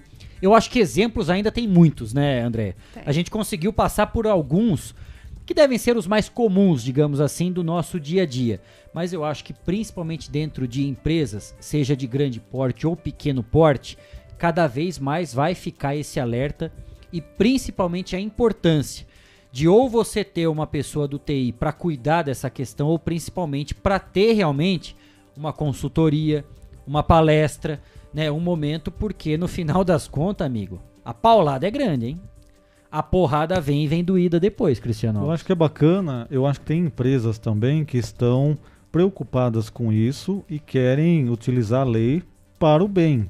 Eu acho que entra no seu trabalho, eu estou até te perguntando qual que é o seu trabalho, como que você atua nessa questão para auxiliar as empresas, para saber até onde eu posso ir, como que eu estou usando esses dados de maneira é, realmente é, boas, né, de maneira boa, e como que eu devo trabalhar. Então você atua com isso, né? Gostaria que você falasse um pouquinho, até se alguém quiser entrar em contato contigo e também conhecer um pouco mais do seu trabalho, fique à vontade. Eu acho que é bacana a gente fazer essa conexão também. E até completando essa informação do Cristiano, porque assim, eu acredito que muitas pessoas não saibam disso tudo que a gente está abordando.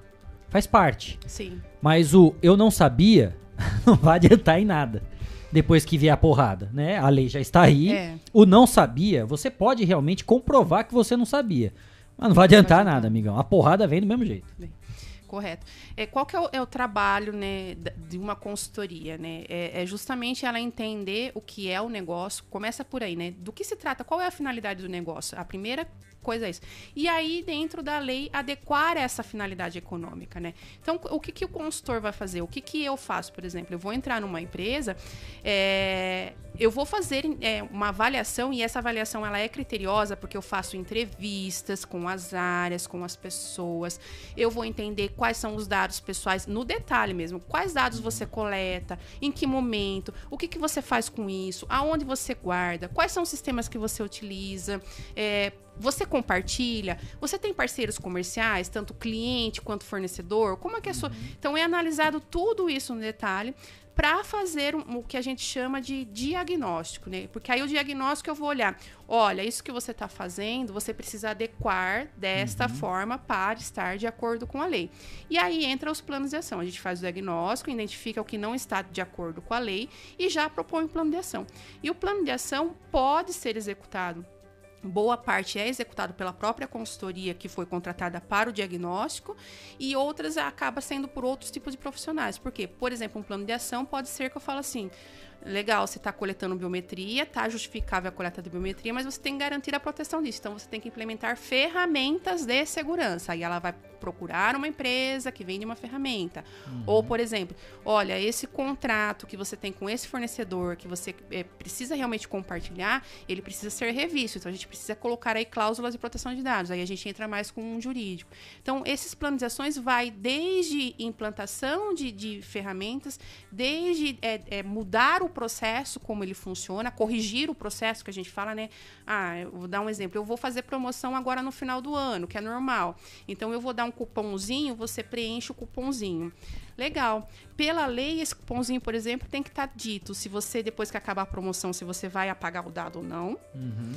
Se você não vai apagar, por quanto tempo você vai estar armazenado. Então, tem que ter um- uma forma ali de informar tudo o que vai acontecer com aquele cupom para transparente para então a gente começa a entrar no detalhe de cada processo das empresas de que ela faz tratamento de dados pessoais para dar a recomendação adequada para ela se adequar perante a lei. É uma infinidade de informações, claro, a gente pôde passar apenas um pouco de tudo que está previsto em cima dessa Lei Geral de Proteção de Dados. Varia, né? Caso a caso, não é uma questão geral. Na lei está tudo muito bem explicado, claro, certinho. E André pôde passar exatamente dentro desses exemplos e desses questionamentos que nós abordamos aqui. Ela pôde explicar e ficou muito bem claro. Óbvio que vão faltar assuntos aqui, né? Tem uma série de exemplos, outras ocasiões e circunstâncias que aí é caso a caso realmente, mas vale a pena todos nós nos informarmos para a gente saber o que é de direito, né? Para até na hora da gente argumentar, a gente ter propriedade em cima daquilo que a gente está falando e não ficar apenas na reclamação depois. Se você consentiu com alguma coisa, não adianta reclamar depois. Por isso, cidadão sempre muito bem informado é um cidadão consciente, muito mais preparado para reivindicar os seus direitos. E eu tenho certeza que tem muito mais assuntos e André está à disposição. Se você tiver alguma dúvida, pode entrar em contato também, a gente encaminha. Se você tem uma empresa, está preocupado e vale a pena muito se preocupar, porque o negócio é pesado realmente, pode entrar em contato com ela, faz a, a consultoria para que ela possa passar todas as informações, fazer esse diagnóstico completo, porque a situação realmente é séria. E nesse mundo digital, de vazamentos de informações que a gente vive diariamente, nós estamos muito vulneráveis, né? Então, guarde muito bem os seus segredos. Não estão muito bem guardados assim, não, né? Você está falando e alguém sempre está de, de butuca. Não é teoria da conspiração, mais uma vez. É isso que a tecnologia nos coloca à disposição, para o bem e também para o mal, infelizmente. Não tem como, é assim. São seis e nove.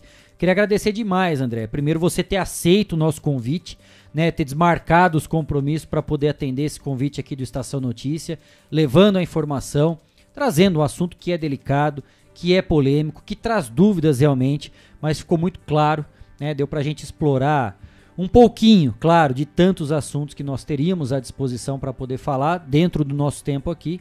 E aí fica à disposição, claro, o site 14 News, o Estação Notícia, para qualquer novidade, aquilo que você achar pertinente poder também estar tá divulgando, a gente fica à disposição. Muito obrigado e uma ótima semana para você. Perfeito, eu que agradeço mais uma vez a oportunidade e me coloco à disposição de todo mundo que quiser tirar dúvida. É, é um assunto realmente que precisa ser disseminado e conscientizado. Agradeço a todo mundo. 6 e 10, mais uma parada aqui no Estação Notícia e na volta tem muito mais informação. Não saia daí, a gente volta já já. Estamos apresentando. Estamos apresentando. Estação Notícia o Jornal da Sua Tarde.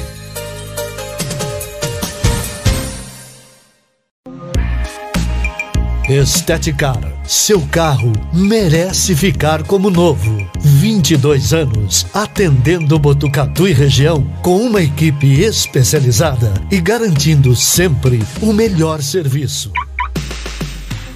lavagens especiais, polimento e cristalização, higienização, hidratação e proteção dos bancos de couro, funilaria, pintura e martelinho de ouro que desamassa sem danificar a pintura. Esteticar, o seu centro estético automotivo. Rua João Gotardi, 441, atrás do campo do Inca. Telefone 3815 34 97. Esteticar. Quer ficar bem informado? Acesse 14news.com.br. Fique por dentro das principais notícias e acompanhe o que é destaque em Botucatu e região. Agência 14 News. A informação começa aqui.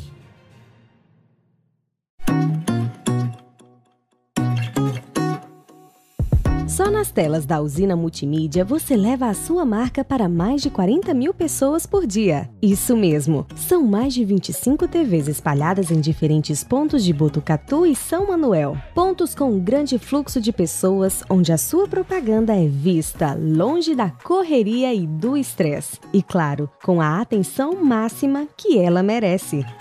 Academias, clubes, salões de beleza elevadores, restaurantes e muito mais. Usina Multimídia, a maior rede de TVs indoor do Centro-Oeste Paulista. Anuncie!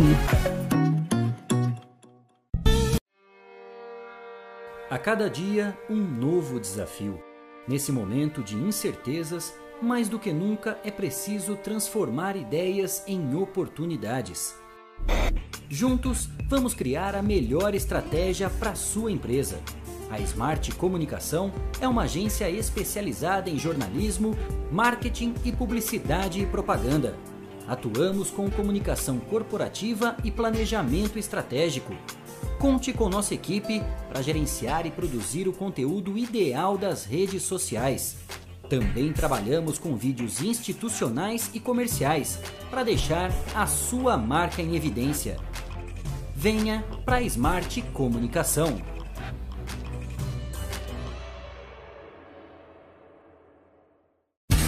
Voltamos a apresentar Estação Notícia, o jornal da sua tarde. 6 e 13, de volta com a edição número 54 do Estação Notícia. E hoje, o Cristiano Alves fez uma reportagem aqui na região central de Botucatu, na rua Tenente Silvio Bestete. Moradores entraram em contato com a nossa equipe reclamando de fios soltos pela rua. O Cristiano foi lá conferir e trouxe essa informação para a gente. Vamos conferir na reportagem. Muito bem, a nossa reportagem está nesse momento mostrando uma situação aqui neste endereço, região central de Botucatu, rua Silvio Bestete. Nesse local aqui houve obras, né? o pessoal acabou nos acionando porque tivemos obras aí da CPFL aqui no local e nesse ponto nós temos alguns fios que estão espalhados por aqui. Os carros têm que desviar. A gente não vai nem mexer porque pode estar até passando algum tipo de energia por aqui. Mas é uma situação que continua já há alguns dias. Já faz alguns dias que nós tivemos esta obra da CPFL por aqui. Ao fundo aí o Boulevard, onde ficou sem energia também alguns dias. Esse cruzamento que é bastante utilizado, inclusive lá ao fundo também, né, o Vivendas e essa situação que a gente percebe por aqui. Muito fio espalhado pelo chão. Parece-me que o fio é de uma empresa, uma empresa de internet, pelo que a gente percebe aqui. É uma empresa de internet, mas após as obras ficaram é, todos esses cabos por aqui. Aqui, inclusive, essa luz está acesa. A luz aqui fica o tempo todo acesa. Essa situação que nós constatamos aqui. Já faz algum tempo que esse fio está jogado por aqui. Por isso que a gente resolveu vir constatar após a reclamação de ouvintes. Uma situação então aqui neste endereço que a gente passa para para que haja uma solução. Essa questão de fios soltos é toda a semana que a reclamação das pessoas aqui na cidade de Botucatu. Essa informação que nós tínhamos, vamos tentar ouvir a empresa responsável para que a gente consiga então um retorno então para que a empresa possa também resolver a situação. Essa informação que nós tínhamos das ruas. Um abraço a todos, até mais. 16. Foram essas as informações, né? A nossa equipe foi procurada por moradores aqui da região central. Esse problema constatado pelo Cristiano Alves na rua Tenente Silvio Bestete. É, a informação que nós tivemos, nós entramos em contato com a Defesa Civil, com a CPFL e também a Defesa Civil encaminhou esse caso à empresa responsável, que é a empresa LPNet. Nesse caso, a empresa informou que no mesmo momento estava deslocando, assim que a gente caminhou o caso, para a retirada e que já tinha resolvido a solução momentos depois que nós estivemos neste local. Então, eu achei bacana o, o, esse caso pelo seguinte: é a única empresa que deixa a identificação no seu fio. Então, se tiver um fio dela que caiu porque um caminhão passou ou porque a CPFL fez um trabalho e o fio ficou ali, ela coloca. Então, a gente vê o lado ruim do fio tá solto lá, mas também o lado positivo porque a empresa se preocupa né, em identificar que é ela e alguém ligar para que ela retire. Então, foi isso que nós tivemos. O local já foi, então, problema sanado. Muito bom. 6 e 17. É hora do esporte no Estação Notícia. Estação Notícia. O jornal da sua tarde. Jogos da rodada, resultados. Fique ligado no que é destaque. Olha o cruzamento perigoso, entrou, bateu. É hora do esporte no Estação Notícia. Oferecimento: Espaço Shaolin, Artes Marciais e Terapias Orientais. Avenida Petar Kabak, 904B, na Vila Maria. Fone 99673 9737.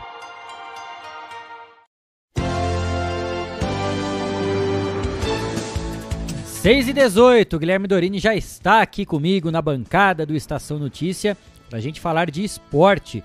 E a gente começa falando do boxe. O Brasil estreou muito bem no Mundial de Boxe Masculino, realizado na Sérvia, em ótima apresentação diante do tailandês Atishai Poensap, na categoria até 67 quilos. O brasileiro Wanderson Oliveira venceu por nocaute técnico no terceiro round. Essa luta aconteceu ontem. A vitória teve um significado especial, porque Poinsep é o campeão mundial de boxe juvenil de 2018. Wanderson volta a entrar novamente no ringue na próxima quinta-feira, dessa vez contra o croata Antônio Tikalski. Handball. A armadora Duda Amorim anunciou ontem a aposentadoria da seleção feminina de handball. Atleta de 35 anos, fez história na equipe conquistando o título do Mundial de 2013 e três edições do Pan-Americano, 2007, 2011 e 2019, além de ser a escolhida em uma oportunidade como a melhor jogadora do mundo, isso em 2014.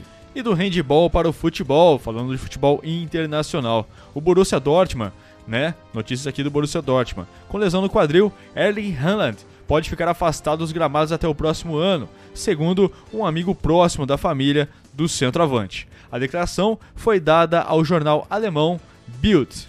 Maradona, o Barcelona anunciou a realização de amistoso contra o Boca Juniors da Argentina no dia 14 de dezembro, para homenagear Dom Diego Armando Maradona, ídolo dos dois clubes e que morreu no ano passado por uma insuficiência cardíaca. 6 e 20 Seleção feminina de futebol. No jogo de hoje de manhã, as meninas arrancaram um empate em 2 a 2 com a Austrália, no segundo e último amistoso preparatório. O jogo aconteceu lá na capital Sydney. O time comandado pela técnica suíça Pia Sundhage, que perdeu o primeiro confronto, que aconteceu no sábado por 3 a 1, saiu atrás do marcador, mas se recuperou no final com gols de Érica e Debinha.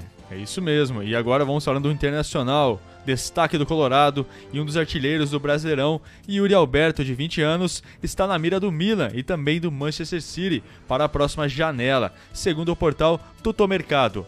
Com o contrato com o Inter vai até 2025. Libertadores da América. O governo do Uruguai liberou 75% da capacidade do estádio Centenário, que vai receber a final entre Palmeiras e Flamengo no dia 27 de novembro. A medida abre espaço para 45 mil torcedores. O atacante Pedro, do Flamengo, passou por uma artroscopia no joelho direito e agora corre contra o tempo para disputar a final contra o Palmeiras. A previsão do retorno é entre 3 e 4 semanas. 6 e 21. Campeonato Brasileiro pela Série B. Tivemos a 30 tivemos não, a 32ª rodada começa hoje com dois jogos entre times que brigam pelo acesso. Daqui a pouquinho, às 7 da noite, o Coritiba, líder da competição, vai a Maceió para pegar o CRB, que é quinto na tabela de classificação. Às 9h30 da noite, o Goiás, quarto colocado, enfrenta o Botafogo, vice-líder. A partida será em Goiânia. E também temos aqui notícias da Série B o Vasco conseguiu um acordo com a Procuradoria-Geral na Fazenda Nacional e quitou uma dívida de 5 milhões de reais relativos ao fundo de garantia de 750 ex-funcionários. Segundo o Globo Esporte, alguns débitos estavam abertos desde 1968. É sério. É sério isso. Desde 1968. É sério isso. É brincadeira não? É sério, é sério. Pode ser sério, mano. É sério, é sério. Ah, é brincadeira, gente. Desde 1968. Sim. 78, 88, 98, 2008, 2018. 53 anos. Ah, é. Acho que algumas pessoas nem vão receber, né? Porque nem devem estar vivos, né? 53, 53 anos para acertar. 53 anos. Aí depois a gente quer que esse país seja sério. Ah, isso é brincadeira. 6 e 23 viu, Cristiano Alves? 53 anos depois, olha que maravilha. Tem gente que tá lá de cima. Oh, obrigado, viu, Justiça? É, valeu. Valeu. Obrigado por tudo. Série A. Atlético Goianiense 2, Grêmio 0. O Grêmio vai cair, hein? Na noite de ontem, no estádio Antônio Ascioli, em Goiânia, o Dragão assumiu a nona posição com 37 pontos. Para o tricolor gaúcho, o revés representou a permanência na vice-lanterna da competição com 26 pontos conquistados. Os gols foram de Igor Carius e de Marlon Freitas em cobrança de pênalti. Ao final do jogo, placar final então Atlético Goianiense 2, Grêmio 0. E o Grêmio que acho que vai dar a mão dada aí pro, pro Santos, será? Vai, Cleitinho. Vai dar a mão dada pro Santos e a partir do ano que vem, Série B? Olha, Olha, complicado. E o Palmeiras ontem, né? Palmeiras ontem de virada com gols de Luiz Adriano e Felipe, Me Felipe Melo. Ambos após Scarpa cobrar o escanteio, o Verdão garantiu os três pontos. 2 a 1 e está em segundo lugar. Já o Leão, que marcou com o Leandro Barcia, segue no Z4. Sabe o que que é o mais interessante disso tudo? É depois que o Luiz Adriano fez o gol sem querer, ele teve a coragem ainda de mandar a torcida calar a boca. Porque a torcida já tava pegando no pé dele, já não era de Já hoje. faz- é, já faz né? Nas redes sociais, antes mesmo da volta dos torcedores ao estádio, pelas redes sociais havia muita crítica. Né? Porque o Luiz Adriano se envolveu em diversas polêmicas, Sim. teve aquele caso do Covid que ele não respeitou a quarentena, né? Saiu de casa para levar a mãe no supermercado, ele já estava diagnosticado com a Covid, na saída do supermercado atropelou um ciclista. Você lembra disso, né? Lembro disso. Teve essa história. Era um jogador que tava. que é bastante conhecido por gostar da noite, né? Sim, Baladeiro, gosta gosta, da muvuca, Adoro. gosta de um sonzinho alto. E não tava rendendo no Palmeiras, né? Muitas vezes o técnico português, o Abel Ferreira, preferia colocar o Rony de centroavante do que utilizá-lo. Mas enfim, tá voltando aos poucos. Ontem ele fez um gol sem querer, e desculpa, fez um gol de bunda ontem, É, sem querer, né? Sim, bem O Scarpa cobrou muito bem o escanteio, a zaga subiu, não afastou e ele sem ele do susto, né? Porque o zagueiro na É. frente dele meio que furou a cabeçada e ele se assustou naquele reflexo dele, ele virou o corpo, a bola bateu nele, enganou o goleiro e entrou. Ele teve a coragem, ele fez um gol sem querer, importante, e ainda se deu no Ah, direito de não. fazer o gesto pra torcida calar a boca. Não É tinha direito inacreditável, nenhum, né? não tinha direito nenhum de fazer É isso. é inacreditável. Ô inacreditável. Luiz Adriano, ajuda nós, vai. Vai, baixa essa Faz bolinha. favor. Baixa essa bolinha aí. 6 e 25 foram essas as informações do esporte aqui no Estação Notícia. Jornalismo feito com responsabilidade para levar até você as notícias mais importantes do dia. De segunda a sexta, Estação Notícia, pontualmente às 4h20 da tarde. 6 e 26 ponto final na edição número 54 do Estação Notícia dessa terça-feira, 26 de outubro de 2021, Cristiano Alves. Exatamente, obrigado aí a cada um que acompanhou, mandou perguntas, participou com a gente. Nós estaremos de volta amanhã. Pontualmente, às 4h20 da tarde. Obrigado, Guilherme Dorini, Cleiton Santos. E amanhã teremos a presença aqui hein, do maestro Franklin Ramos, que esteve na tarde hoje aqui com a gente, fazendo uma visita. né? Estamos preparando novidades aqui também, não só no Estação Notícia, aqui no Boulevard Cidade. Teve na companhia, esteve aqui com a gente também a Cris Cury, secretária de Cultura de Botucatu, quem a gente agradece pela visita, por ter aceito o nosso convite e principalmente pela parceria, né, Cleitinho? Novidades estão por vir e, claro, a gente vai estar anunciando aqui uma visita, um bate-papo muito importante.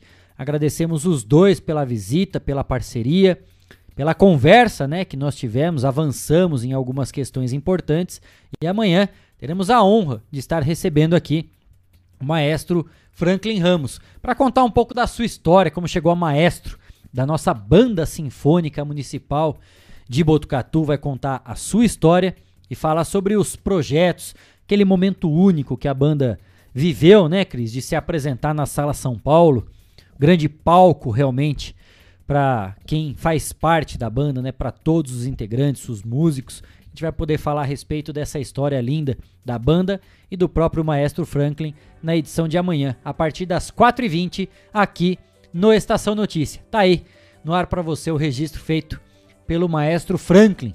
Teve aqui hoje com a Cris Cury, nossa secretária municipal de cultura de Botucatu. Fizemos esse registro pouco antes de entrarmos no ar aqui com Estação Notícia na edição de hoje. Obrigado pela sua companhia, pela sua audiência. Estaremos de volta amanhã, quarta-feira, com a edição número 55. E a gente espera você. Um abraço. Tchau, tchau.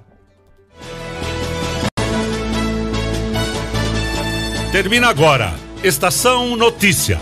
De segunda a sexta, pontualmente às 4h20 da tarde.